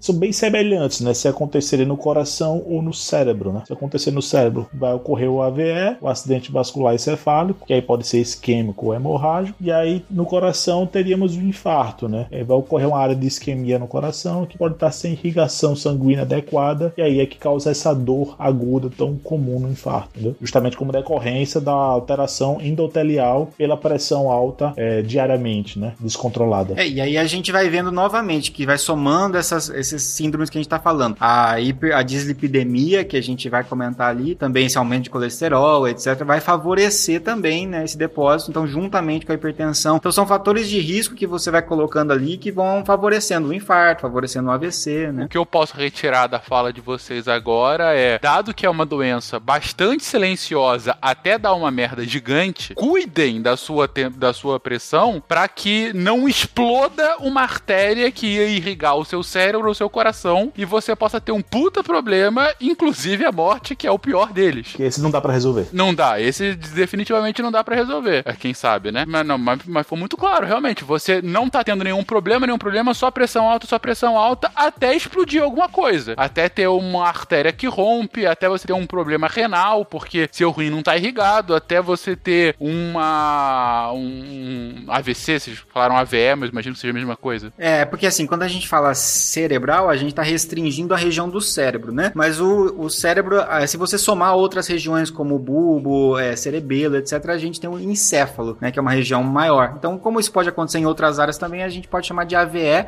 que é acidente vascular encefálico. Às vezes você tem também EVE, evento vascular encefálico, né? Tem várias denominações. Entendi. Bom, ou até o próprio infarto, que, enfim, é que é a mesma lógica, é o coração não recebendo o sangue que ele deveria receber da forma como ele deveria receber. Para amenizar isso tudo, né, é morreu porque amava demais.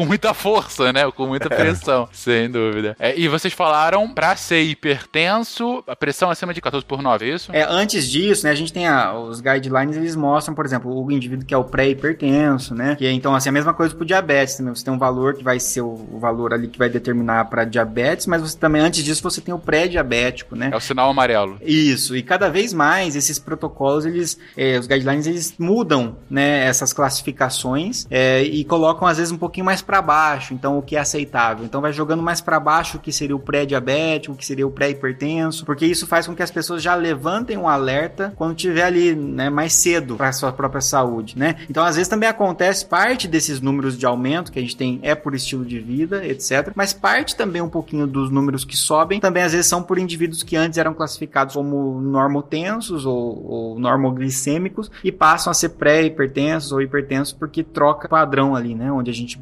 traça quem é quem não é. Inclusive tem um protocolo da Associação Americana do Coração, né? Uma associação lá dos Estados Unidos. Eles divulgam protocolos regularmente, né? É, no protocolo, acho que divulgado em 2018, se não me engano foi o último, eles baixaram mais ainda a linha de corte, que no Brasil não foi adotado esse padrão. O Brasil ainda está considerando 14 por 9. Para eles, se não me engano, já foi 13 por 85, né? 130 por 85 milímetros de mercúrio. Ou seja, com esse valor, eles já preconizam que já deve ser iniciada medicação antipertensiva, entendeu? Lembrando que não é uma medição única. Uma medição única não caracteriza um paciente hipertenso, né? Ah, porque você pode estar com tensão, com pressão alta naquele momento, né? O negócio. Isso, devido a vários fatores: estresse, esforço físico, né? Muita coisa, alimentação. Gravação do SciCast. Gravação do SciCast.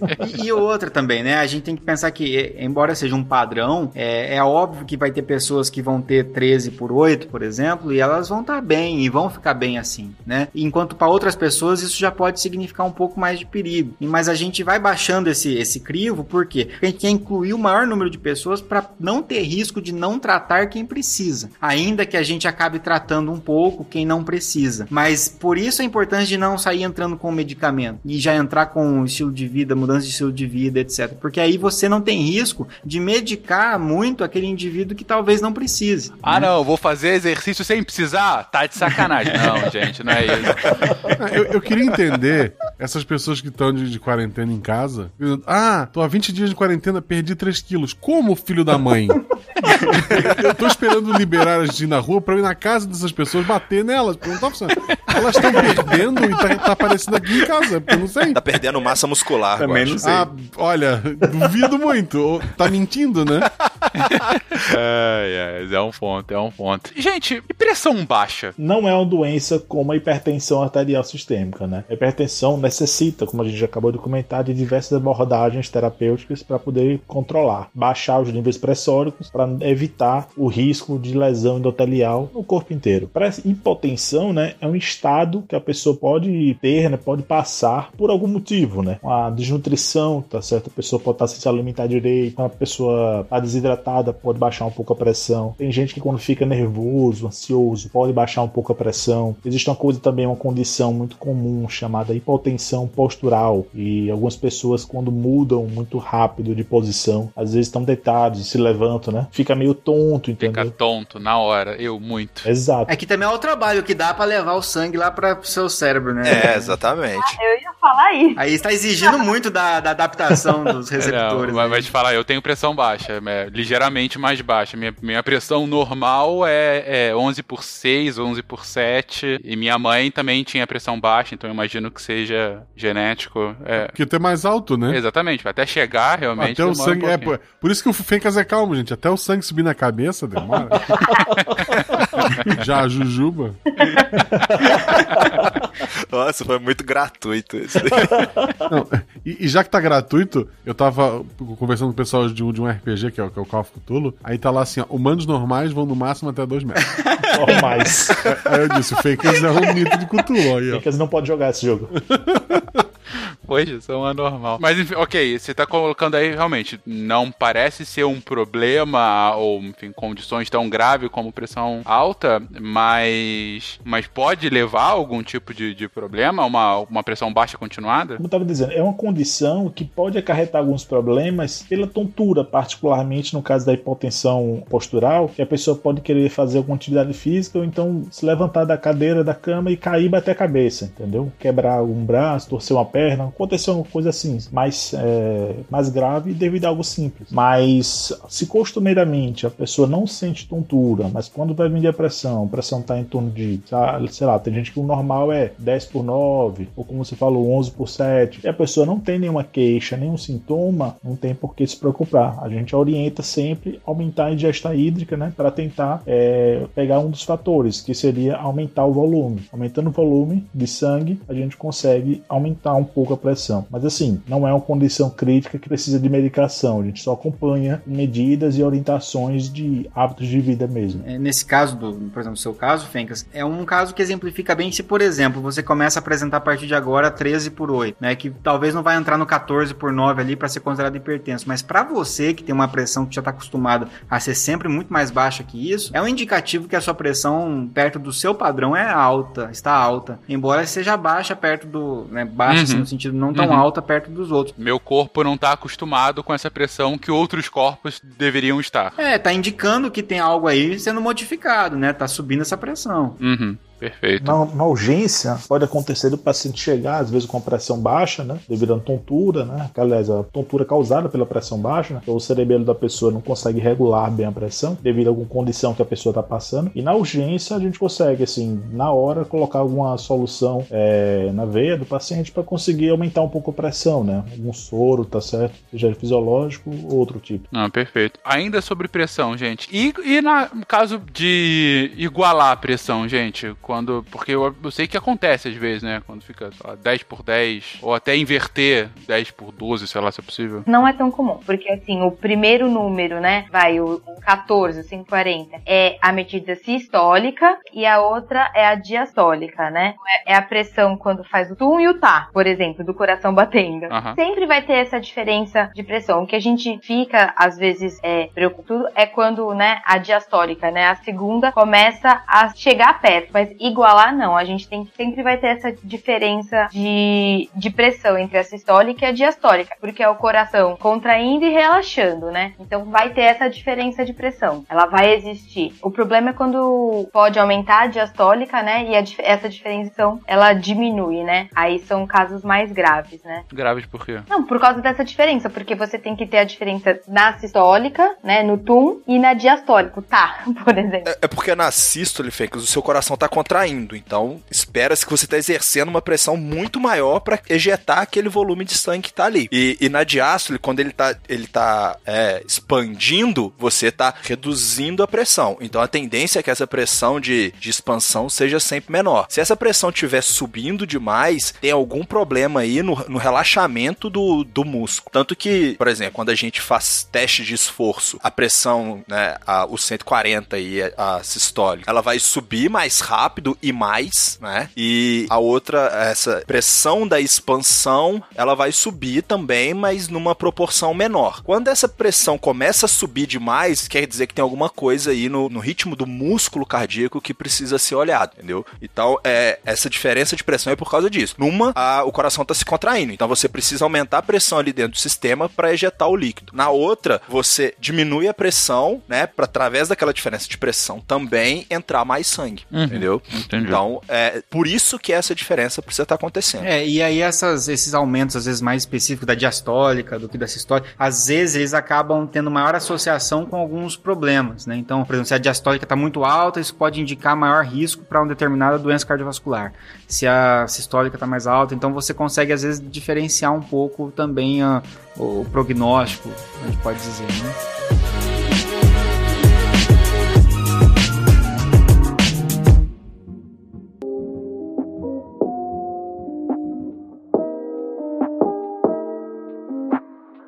Gente, vejo mais uma doença e essa aqui eu tenho até dificuldade de falar. É dislipidemia. O que, é dislipidemia e por que isso é um problema aqui no nosso cast de doenças metabólicas? Bom, é dislipidemia pelo nome lipídios, né? Então a gente falou de glicemia, né? De, de uma alteração da glicose, na diabetes, e aqui a gente tá falando da dislipidemia, que é uma, uma regulação inadequada dos lipídios, né? E aí a gente vai ter tanto a questão da, da elevação do colesterol e dos tipos de colesterol, né? Principalmente ali o LDL, que a gente vai falar um pouco, é porque a gente tem essa divisão, né? Que a gente chama de colesterol bom, colesterol ruim, né? Que é o LDL seria o ruim e o HDL seria o bom. Mas então seria o aumento do LDL, muitas vezes a redução do HDL e aumento de triglicerídeos também, né? Então a gente tem essa, essa desregulação que vai levar a vários problemas. Um deles a gente já falou, né? Maior risco para aterosclerose, lá junto com a, com a hipertensão também. Ou seja, agora o problema é essa regulação aqui dos, dos lipídios, dos lipídios como um todo. Do material que, que é originado da, da gordura, né? Da gordura como um todo. Perfeito. É, e de onde é que vem essa desregulação? Ou seja, qual a causa, né? Da, dessa dislipidemia? A gente vai ter várias causas, né? Ah, Os triglicerídeos, por exemplo, eles estão muito relacionados com a alimentação. Então, eles respondem muito à alimentação. Você consome muitos alimentos gordurosos, o triglicerídeos costuma aumentar bastante, né? Claro que a gente sempre tem a questão genética envolvida aí, e a questão genética interfere muito, a gente percebe, pelo menos no colesterol, né? Então, colesterol também está relacionado com o consumo, obviamente, mas também está muito relacionado com a parte genética, né? Tem pessoas que às vezes fazem dieta, fazem um monte de coisa e o colesterol continua alto, né? O LDL continua alto, continua, o HDL continua muito baixo. O exercício físico, por exemplo, é muito importante na questão da, da redução do LDL e do aumento do HDL, inclusive, né? Então, assim, pode ter envolver o sedentarismo, pode envolver a alimentação e pode envolver a genética, né? Quando a gente fala isso de novo, né, da impressão que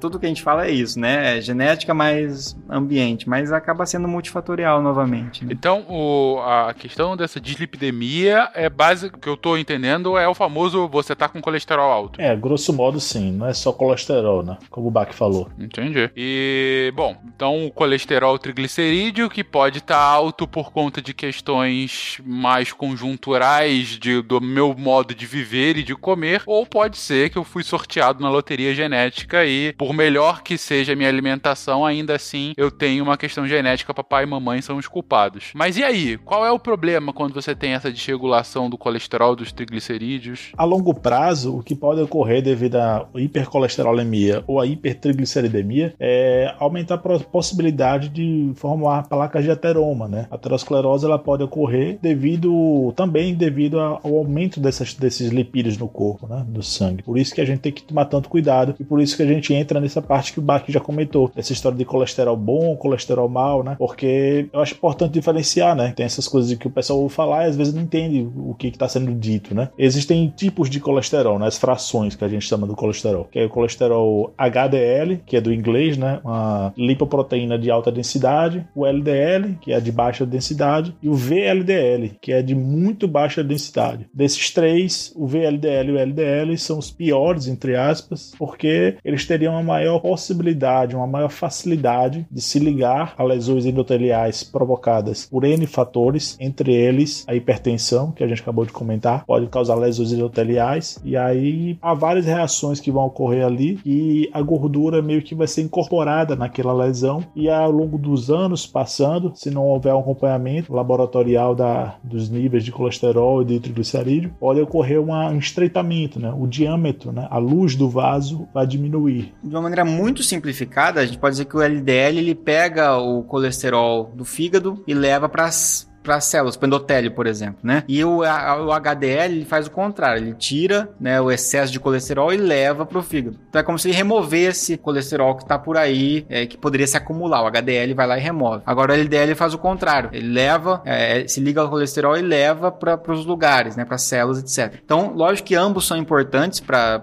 o funcionamento do organismo, mas o excesso de LDL vai favorecer esse excesso de, de colesterol sendo espalhado aí pelo endotélio e tendo tendo o risco maior de se acumular e formar essas placas de ateroma, onde a gente já viu que, dependendo do local, pode provocar riscos maiores, como o AVE no cérebro e o, e o infarto se for nas coronárias, né? Tem que tomar cuidado na diferenciação. Tem o sangue que chega dentro do coração, né? Que é aquele sangue que vai para abastecer o coração e depois é, vai, vai depois para os pulmões e vai ser oxigenado, depois vai ser distribuído para os tecidos, mas você tem também o sangue que chega no coração para nutrir o coração, para levar oxigênio para o coração, para levar glicose para o coração. E esse é, são pelas coronárias, né? Então é esse que é o risco de você entupir aí a, as coronárias que a gente fala, que é o que acaba levando a essa ao, ao, risco do infarto, né? Ou no início uma angina, por exemplo, né? Uma dificuldade de oxigenar esse tecido. Então é por isso que o, LDL é chamado de colesterol ruim, né? Não é que ele é ruim, tem a função dele natural, mas em excesso ele acaba é, levando muito é, colesterol para os vasos, por exemplo. Enquanto o HDL é chamado de bom porque ele tem que ele ajuda a remover esse excesso de colesterol e levar para o fígado. Ele é bom porque a gente se entope de gordura o tempo todo. Então ele acaba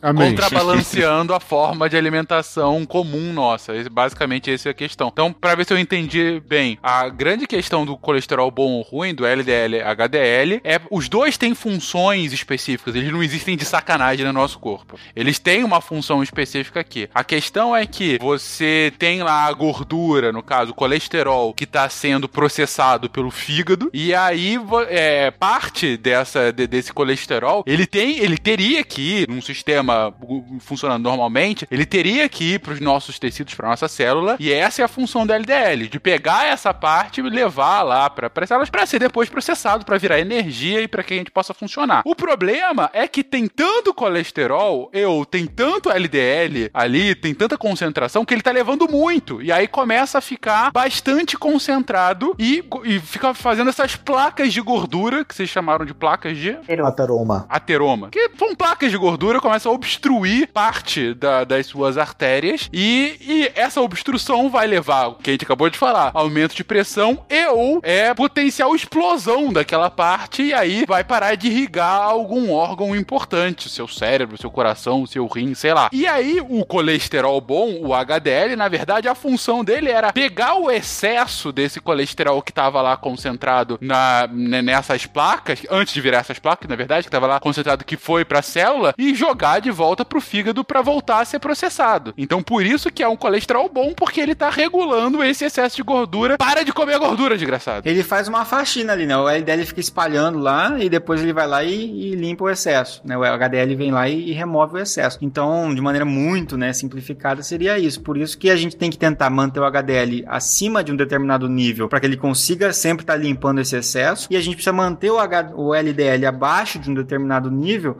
para que ele não, não espalhe, né, em excesso também. Nessa questão do colesterol, o fator genético é tão importante, existe uma condição conhecida clinicamente que é a hipercolesterolemia familiar, onde em algumas famílias todas as pessoas têm colesterol alto. Alguns até desde criança, desde a segunda infância, já apresentam níveis elevados de colesterol. E aí as pessoas dessa família necessitam de um acompanhamento nutricional muito próximo, sabe? É, atividade física também muito mais incentivada para essas pessoas para evitar o uso de medicações mais na frente. E é importante que nesse caso também a gente tem né, o, o tratamento farmacológico disponível, os medicamentos, né? Ah, principalmente aí as estatinas, né? Então, sim, vastatina, etc. Mas a gente tem outras classes também. Eles ajudam a reduzir esses níveis, principalmente da, da do LDL, né? São eficazes e, e, realmente vão ajudar muito a prevenir desfechos piores do que se a gente deixar o LDL lá solto. Mas eles têm muitos efeitos adversos, né? As estatinas elas acabam sendo meio chatas de, de, de se utilizar, uh, mas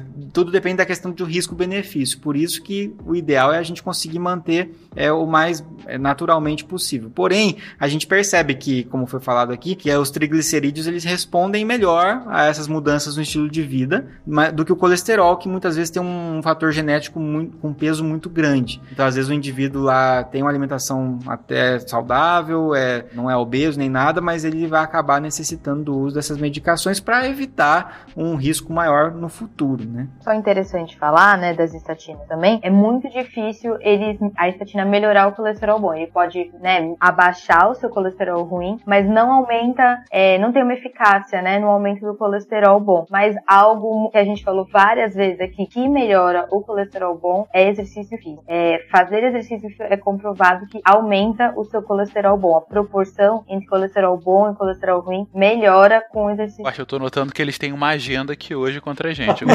Eu, eu, eu tô aqui quieto porque é difícil falar do chão.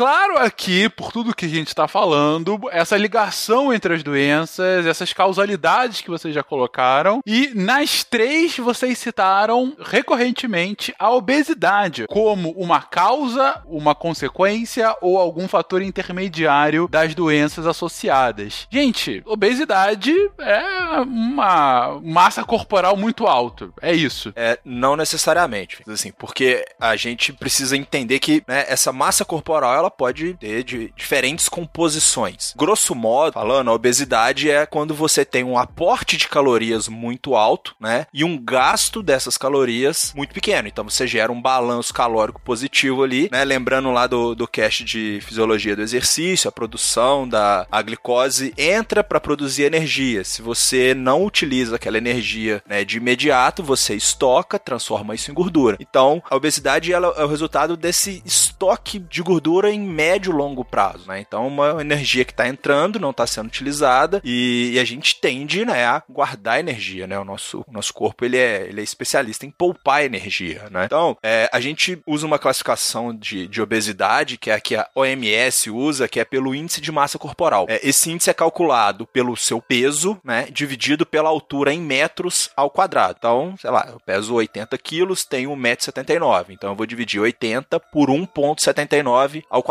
E aí o indivíduo que é, esse índice ele tá acima de 30, ele é considerado obeso, tá? Esse índice ele funciona muito bem para populações. Então quando a gente vai tentar entender o, né, o perfil do, do brasileiro, da, da população mundial, o IMC funciona muito bem. Mas ele tem algumas exceções aí, por exemplo, se você pegar um atleta de, de boxe, ó, o cara compete peso pesado, ele pesa mais de 110 quilos e tem ali 1,90m de altura. Só que esse cara tem uma quantidade de massa muscular muito grande, que o IMC não leva em consideração, porque ele leva, o peso, ele leva em consideração o peso bruto. Então, dentro dessa escala, você consideraria um atleta de altíssimo nível obeso, tá? Então, é, a gente tem que fazer essa diferenciação, né, do, de quando utilizar o IMC. Poxa, muitas vezes eu escuto falar assim, ah, o IMC não serve para nada. Pô, cara, como é que você vai fazer uma avaliação física completa da população inteira? Então, quando a gente pensa em, em população, a gente utiliza essa média e o IMC serve muito bem. Quando a gente vai né, avaliar um, um, aluno na academia, um paciente no consultório, a gente vai usar aí outros protocolos né, de avaliação física, que a gente vai medir lá é, as dobras cutâneas para ver a quantidade de gordura corporal e comparar com essa massa muscular. E aí a gente tem né, os percentuais de gordura, vários protocolos, e hoje em dia a gente tem vários métodos para fazer isso. A gente tem o adipômetro, a gente tem o, a,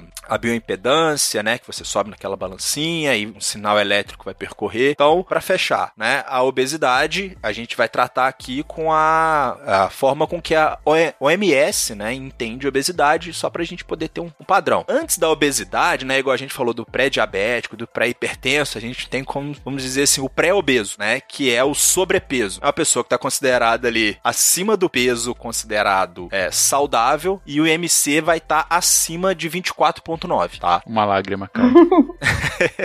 então, basicamente, né, a gente precisa é, diferenciar essas duas situações. A obesidade, ela tá muito ligada, né, a essas doenças que a gente tem comentado aqui. E também ela tá muito ligada a outra coisa que a gente tá falando aqui o tempo todo, que é o, o hábito saudável, as escolhas que a gente faz, né, diariamente, de alimentação, de atividade física, né, de ser mais ativo, né, ir trabalhar a pé, tentar usar mais a escada do que o elevador, dentro da medida do possível. Então, a gente falando assim de um, um pouquinho de número e tudo mais, é, a gente tem hoje no mundo, é, segundo os dados aí de 2016, 650 milhões de pessoas obesas no mundo. Então, assim, se a gente juntar a população do Brasil, dos Estados Unidos e Japão, colocar todo mundo ali, é o que a gente tem de pessoas obesas. E dos né, 7,1, 7,2 bilhões da população do mundo hoje, 2 bilhões é, a gente encontra aí no quadro de sobrepeso. Então, é, há pouco tempo atrás, o OMS já considerou uma pandemia, né, a obesidade. Então, a gente, né, em tempos aí de pandemia, a gente tem outra pandemia. Então, é algo que a gente precisa estar tá, é, bem atento com relação a isso. Isso que o Lucas colocou é muito interessante, porque a gente comentou no podcast sobre epidemiologia, quando a gente fez com a Fiocruz lá, que a gente teve uma transição nutricional, né, é, essa transição demográfica que a gente teve, também ocorreu uma, transmissão, uma transição nutricional. Então, também, ao mesmo tempo que a população foi, foi nascendo mais gente do que morrendo, porque a gente tinha como controlar melhor, aumentar a expectativa de vida. Depois, agora a gente está num período onde morre pouca gente, mas também nasce pouca gente, porque a gente tem os métodos de controle, natalidade, etc. Mas também a gente teve uma transição nutricional, onde a gente tinha muitos quadros de desnutrição antes, e hoje a gente já tem muitos quadros de obesidade, né? E é interessante porque num país como o Brasil, que é um país muito desigual, a gente tem pessoas com desnutrição e a gente tem pessoas com obesidade. Os dois problemas convivem juntos no mesmo país, né? E também a questão nutricional de um indivíduo ter obesidade, mas não necessariamente ter todo o aporte nutricional adequado que ele precisa.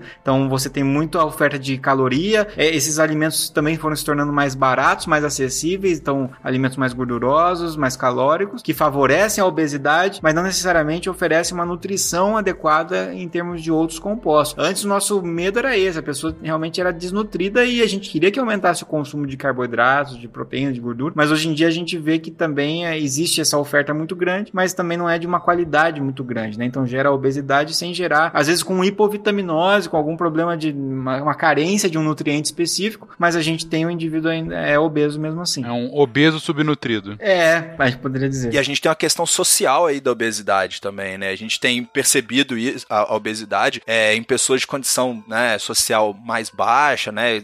Mais dificuldade de acesso à alimentação mais balanceada. Tem até, acho que eu tenho as imagens aqui, eu posso colocar no, no post também, mando em anexo, que é uma pesquisa que eu vi dos Estados Unidos e eles mapearam, né, as cidades e estados, o maior índice de, de pessoas obesas e tudo mais, e eles plotaram em cima o mapa das lojas do McDonald's e bate muito certinho com os estados e regiões mais pobres aonde eles têm mais lojas, assim. É uma oferta de comida muito calórica, né, o preço muito baixo e favorece essa, essa questão aí também. Essa questão social que o Lucas comentou é bem, é bem fácil entender, Porque é, aqui no Brasil nem tanto, né? Mas nos Estados Unidos, em outros países, lanchar no McDonald's é coisa de um dólar, dois dólares. Então, a pessoa que ganha pouco lá, o pobre nos Estados Unidos, ele vai comer no McDonald's porque ele vai ter um aporte calórico, ele vai se sentir, a sensação de saciedade vai ser alcançada e ele vai gastar pouquíssimo, entendeu? Para comer. Sobre o que você comentou agora, é, enfim, complementando o que o Lucas comentou, nessa última temporada de futebol americano eu peguei umas transmissões internacionais. Eu tava com dificuldade de ver na ESPN, eu vi pela internet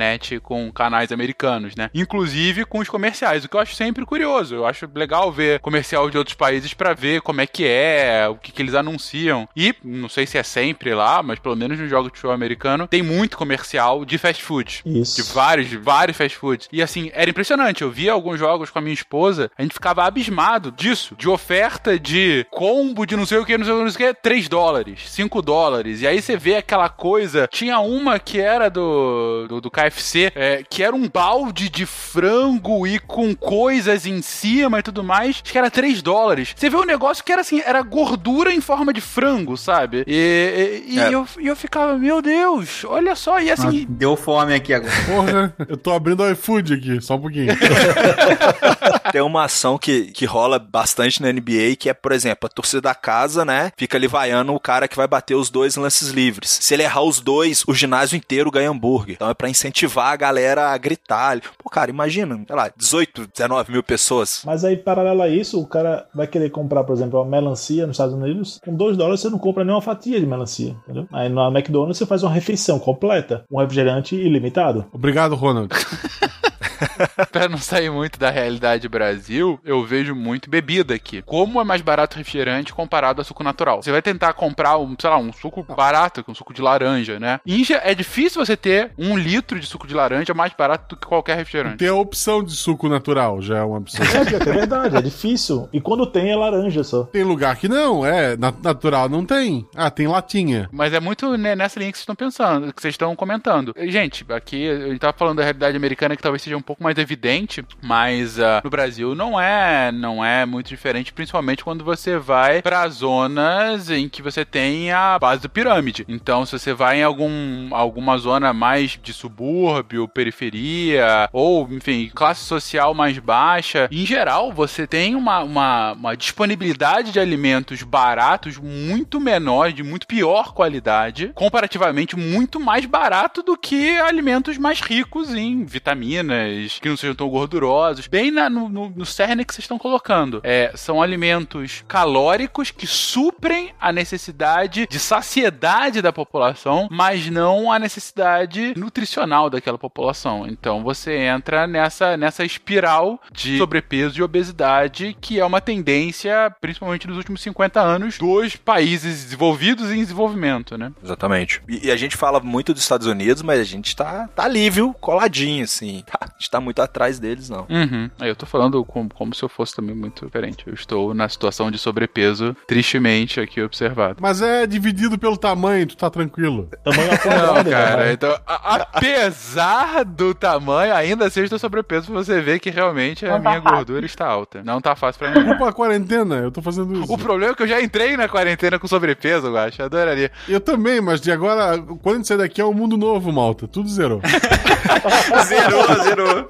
Pra mim, justamente por ser ao quadrado, é, é fácil pensar, né? Tem que ser abaixo de 25, eu considerando, sei lá, 2 metros, eu tenho que estar com abaixo de 100 quilos pra estar, né, abaixo de 25. E, cara, eu não tô abaixo de 100 quilos desde, sei lá, 18, 19 anos. Enfim, é, é triste, é triste concluir isso. Eu posso me enganar falando que isso é massa muscular, mas eu não sei de onde eu, para, eu tiraria ela. Então eu sei que não é massa muscular.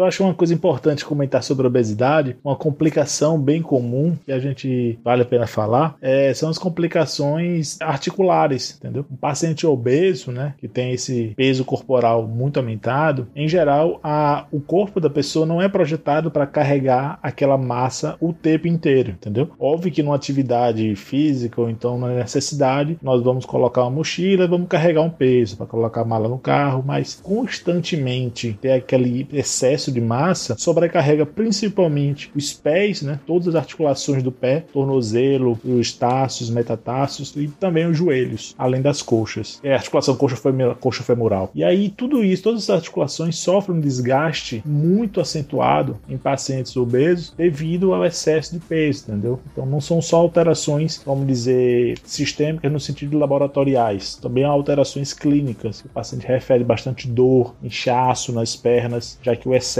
de gordura acumulada nos membros inferiores faz com que ah, os vasos sanguíneos das pernas eles estreitem. Então há uma dificuldade de haver um retorno venoso. Né? O sangue não consegue voltar direito pelas veias e acaba extravasando um pouco do plasma para o meio é, intra, é, intercelular. E aí ocorre esses edemas né, em pacientes obesos, que é bem comum por causa disso. E o, o Márcio comentou também né, das questões é, músculo-esqueléticas, artrites e tudo mais. A gente tem que pensar também que assim, a gente tem vivido mais, né? A expectativa de vida aumentou. E a nossa tendência no envelhecimento é também perder massa muscular. Então, quando a gente pensa, é, antigamente a gente ouvia falar assim: não, mas pô, engordar um quilo por ano, beleza. Tá, vai viver mais 50 anos, vai engordar mais 50 quilos, né? E quando a gente faz ali aquela medição da composição corporal, a nossa tendência é cada vez menos massa muscular e com esse ritmo de vida cada vez mais sedentário, comendo mais, é ter mais gordura. Então, quando a gente começa a pensar ali na meia idade, é, a terceira idade, né, os indivíduos mais idosos, eles têm menos massa muscular para sustentar, né, ajudar o esqueleto a sustentar essa carga que está sendo colocada ali em cima deles e cada vez mais peso para ser sustentado. Então, essa sobrecarga, ela vai com o passar dos anos, ela vai aumentando. Então, às vezes eu ouço muito assim: "Ah, não, eu tô acima do peso, mas meus exames estão ótimos e tal", não sei o que. Você fala assim: "Tá, mas e, e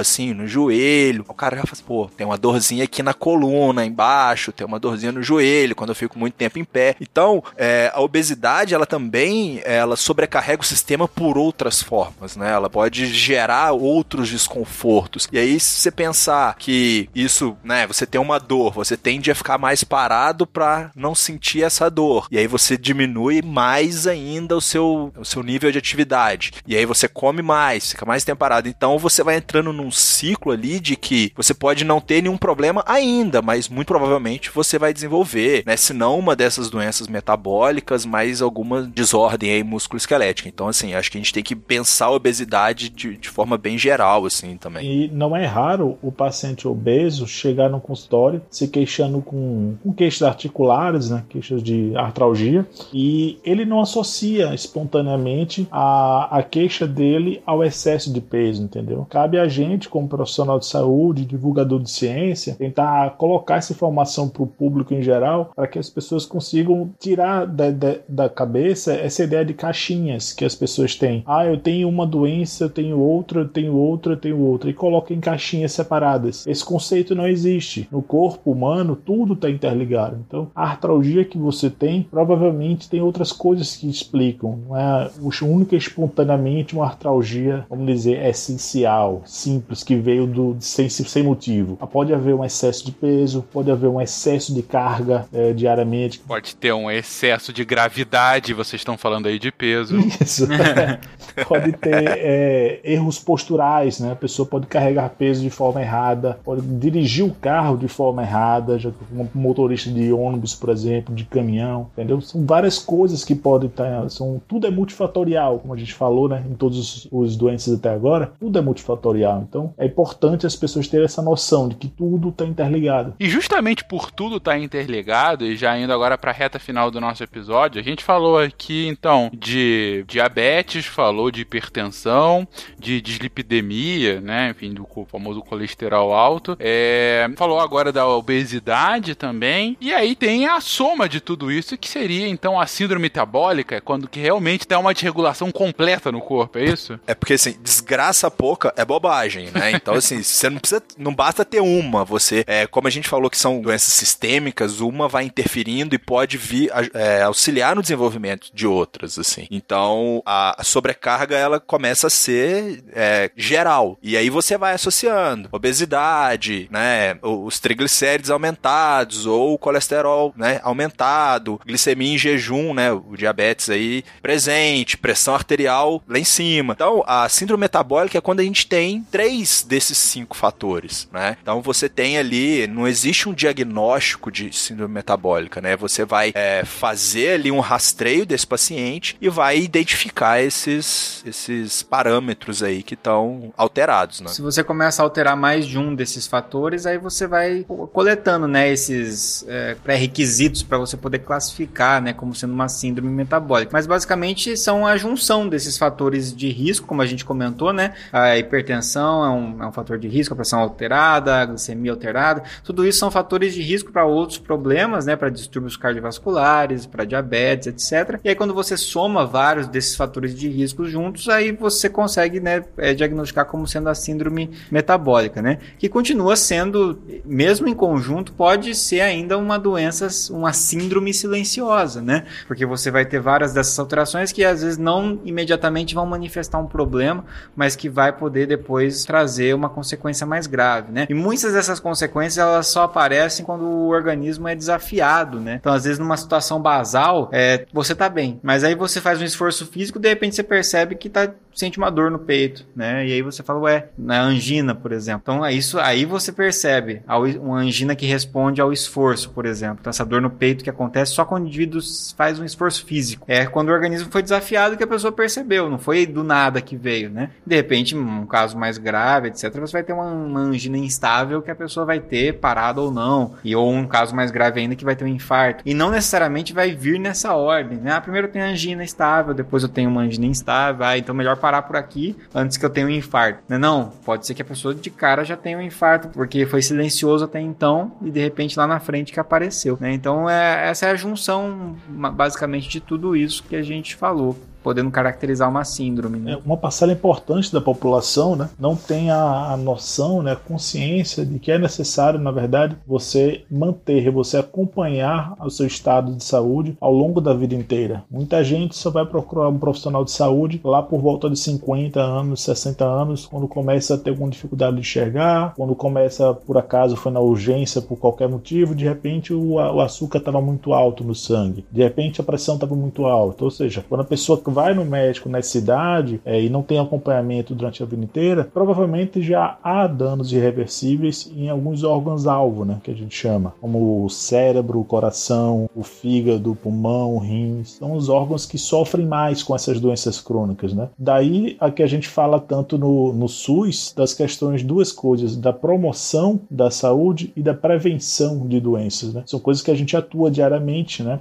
Quem trabalha na atenção básica sabe disso, que a gente tem essas essas, esses, essas ações é, para chegar na população não necessariamente doente. A gente quer chegar na população em geral, quer chegar naquele, naquele jovem de 16 anos que não tem nenhuma queixa, mas que é necessário ter um acompanhamento é, no posto de saúde, entendeu? É necessário fazer alguns exames regularmente, tem, temos lá as indicações, para evitar que para essas doenças se surgirem, para evitar que venham com complicações, né? Para evitar que os órgãos-alvo, como a gente comentou, sejam afetados. Assim que surgir qualquer alteração, a gente conseguir fazer as medidas de tratamento adequadas no início. Toda doença ela tem, ela segue a sua história natural, né? Então assim, se você deixar ela sem tratamento nenhum, sem intervenção nenhuma, né, ela vai evoluir para um ponto onde ela tem um desfecho mais grave, né, no qual a pessoa vai ter uma sequela ou vai ter o próprio óbito como um desfecho muito grave. Então, você tem pontos onde você pode interferir, né? Então, que é o que está sendo falado aqui. Se você toma medidas de promoção de saúde, né, uma uma intervenção bem primária ainda, né, e de prevenção, então mudança de estilo de vida, essas mudanças que são parecem muito genéricas quando são faladas, mas na verdade é porque elas ajudam a prevenir uma série de problemas. Você consegue identificar precocemente tal e, e antecipar os problemas. Quando a doença já está instalada, o,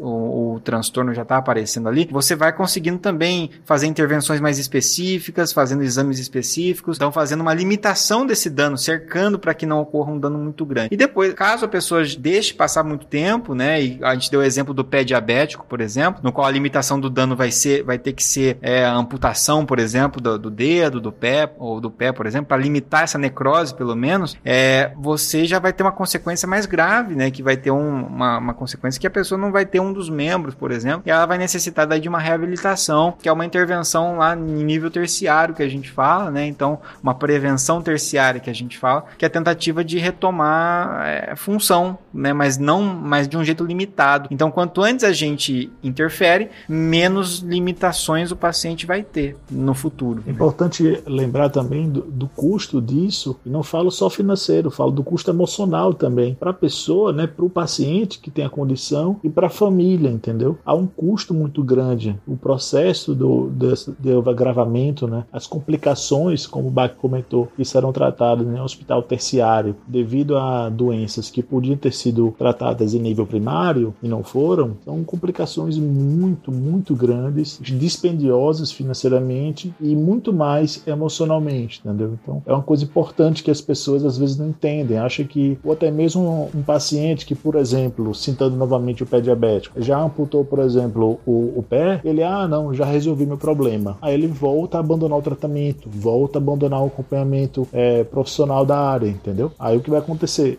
Haverão outras complicações em cima da complicação que ele já apresentou. A gravidade sempre vai aumentando.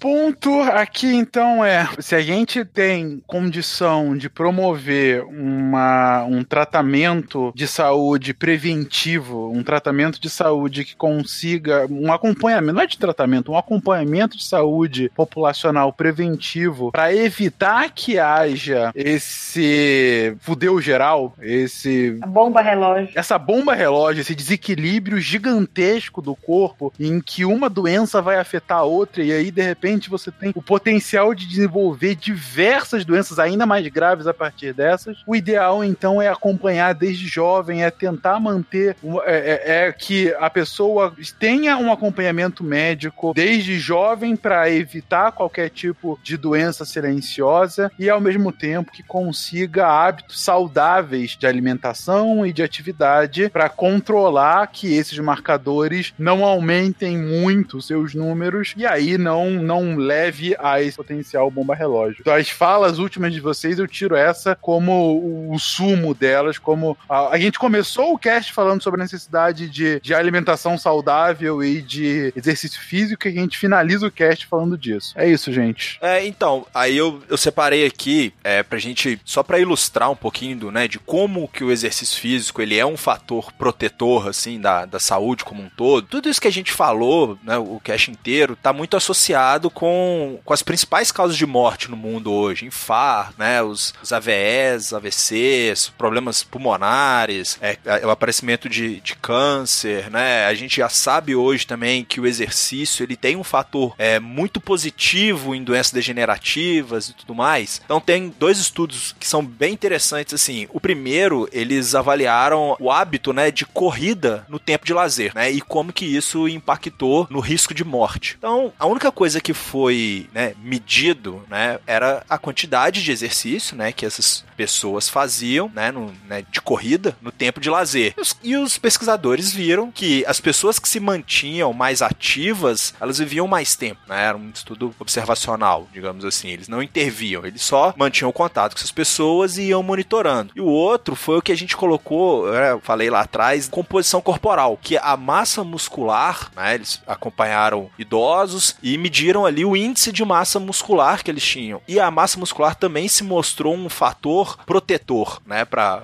mortalidade aí de por N causas, né? Então, tanto o hábito saudável da atividade física quanto a boa composição corporal, e eles estão diretamente ligados aí com as decisões e com as escolhas e com os hábitos que a gente, né, leva na vida, eles estão diretamente ligados aí a, a viver mais, né? Acho que a gente pode colocar assim. Então, eu acho que é, a gente falou isso acho que N vezes, mas o exercício físico e a boa alimentação, eles são, né, tanto prevenção quanto tratamento aí para essas doenças que a gente citou, para síndrome metabólica e para N outros né, problemas aí. É, e para fechar, assim, é óbvio que para cada pessoa é diferente, né? Cada uma tem pessoas que respondem melhor ao exercício, à alimentação, outras pessoas vão ter mais dificuldade mesmo fazendo isso, né? Por causa de questões genéticas e tudo mais, mas o que a gente tem que entender é que existem os fatores de risco é para várias doenças e os fatores de proteção para várias doenças. E esses fatores de risco e fatores de proteção, eles são divididos ainda entre fatores modificáveis e não modificáveis. Então a gente tem os fatores de risco modificáveis e os não modificáveis. E os fatores de proteção modificáveis e não modificáveis. Aquilo que é não modificável, geralmente é aquilo que está envolvendo a genética, por exemplo. Então, é, eu já tenho a genética maior para ter risco de ter hipertensão, ou risco da diabetes, ou risco da obesidade, seja o que for.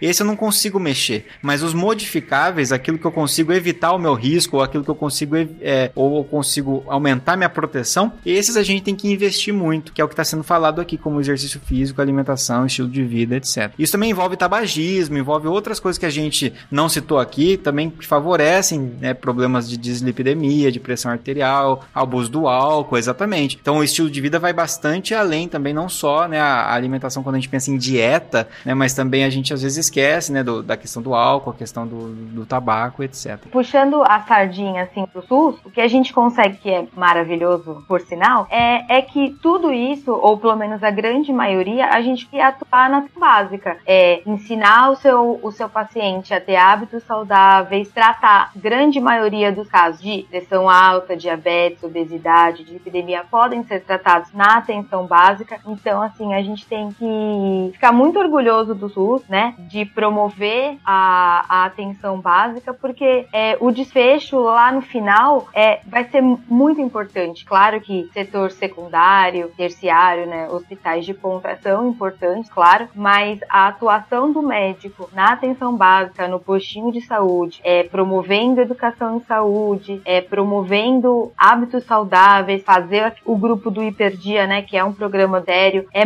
né, hiperdia que eu digo porque é hipertensão e diabetes, né? É muito importante e vai mudar lá no final, depois de 10 anos desse paciente diabético, é as, as comorbidades que ele tem, é como está controlada essa diabetes, como está controlada essa pressão alta, né? Melhorar a qualidade de vida, diminuir a perda da autonomia do idoso, né? Que é, que é aquele turning point, né? Quando o idoso perde a autonomia dele, a sobrevida dele diminui muito. Então, só enaltecer aqui o SUS e a atenção básica como é importante nessas doenças que têm uma mortalidade e uma incidência na população enorme, né? E quando parece que é um valor alto que se investe no, no SUS, na verdade é um valor muito baixo é que você investe na atenção básica comparado com os benefícios que eles que ele traz no futuro e, a, e, o quanto ele previne é, outros tratamentos muito mais caros, né, de, de, hospitalares, etc., que também fazem parte da rede aí do SUS também, uma, ou particular, mas assim, o impacto acaba sendo muito melhor, né? Então, assim, você tem um custo-benefício enorme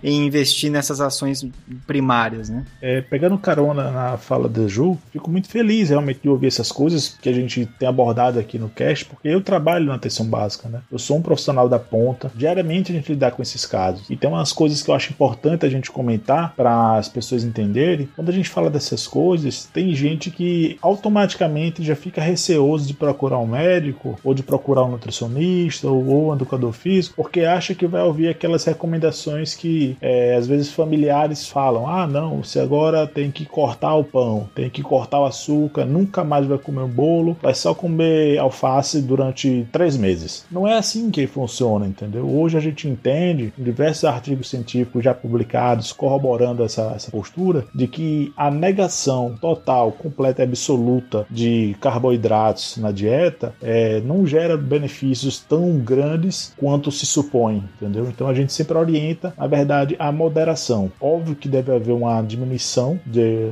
do abuso, né? O abuso deve ser evitado, na verdade, deve ser tirado da dieta esse abuso, mas a pessoa, eventualmente, o mesmo o, o diabético vai poder sim comer tomar um copo de refrigerante, comer um bolo com a família. Isso não vai ser a rotina dele, entendeu? Na atenção básica a gente consegue explicar isso. O que mais deixa a gente realizado é ver um paciente que deveria estar usando remédio de pressão e começou a usar durante alguns meses atrás, mas que hoje em dia, devido à mudança de hábitos de vida, fazendo atividade física, melhorando a dieta, resolvendo problemas que ele às vezes tinha, mas estava lá adormecido, de esferas da vida pessoal, o paciente consegue parar de usar o remédio, controla a sua doença ciência base e a gente sabe que com isso está evitando complicações a longo prazo que o Bach acabou de comentar. Ou seja, o sistema terciário vai deixar de ser usado graças a medidas que não custaram nada. Foi apenas uma conversa de 40 minutos no consultório, entendeu? Essas coisas são simples e que as pessoas têm que abrir o olho para isso. Não é para esperar aparecer uma complicação grave para conversar com um profissional. Vocês me convenceram, gente. Estou comprado. Assim que acabar a quarentena, a gente muda de vida.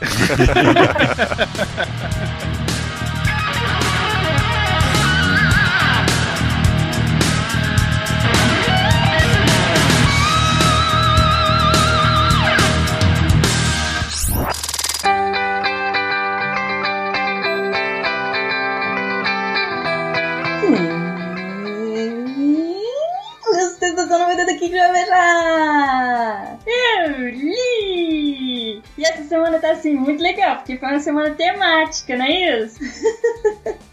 É isso, a gente teve uma semana temática de um tema que é apaixonante para os amantes de física. A gente teve uma semana inteira sobre quântica. Caraca, os meus redatores são muito incríveis. Sério, de verdade. Segunda-feira, Mimi, quer falar? Segunda-feira teve um texto assim: bolo para começar a semana. Será que fica bom com glacê? E se glacê for quantizado? Do Emerson.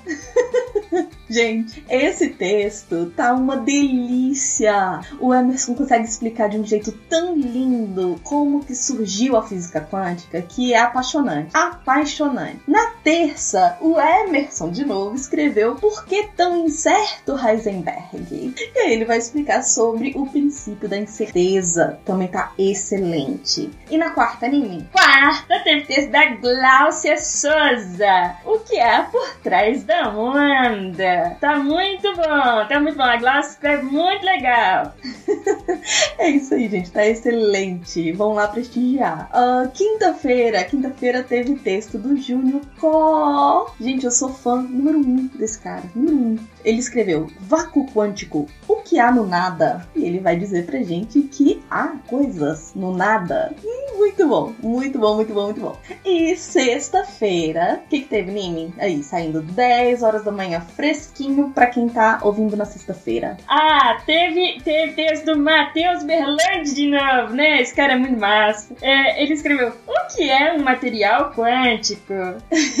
Gente, eu já falei isso, toda vez eu falo isso, mas vou falar de Eu amo os textos do Matheus. Matheus é divertidíssimo. Então, corre lá pra ver o que, que é um material quântico. Essa é a nossa semana temática. Corre lá pra ver, deixa seu recado, interage com os meninos e as meninas e diz aí o que, que você achou, beleza? É, todos esses textos você pode encontrar em www.deviante.com.br e se você por acaso acha que pode se tornar um redator deviante também, tá afim de divulgar ciência, entre em contato com a gente, contato arroba scicast.com.br. Aqui é a Dani Cabral, editora do portal Apagando a Luz da Torre Deviante.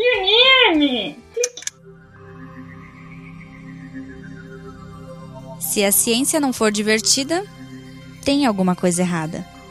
Tem que ser divertida. A coisa mais divertida que tem é a ciência.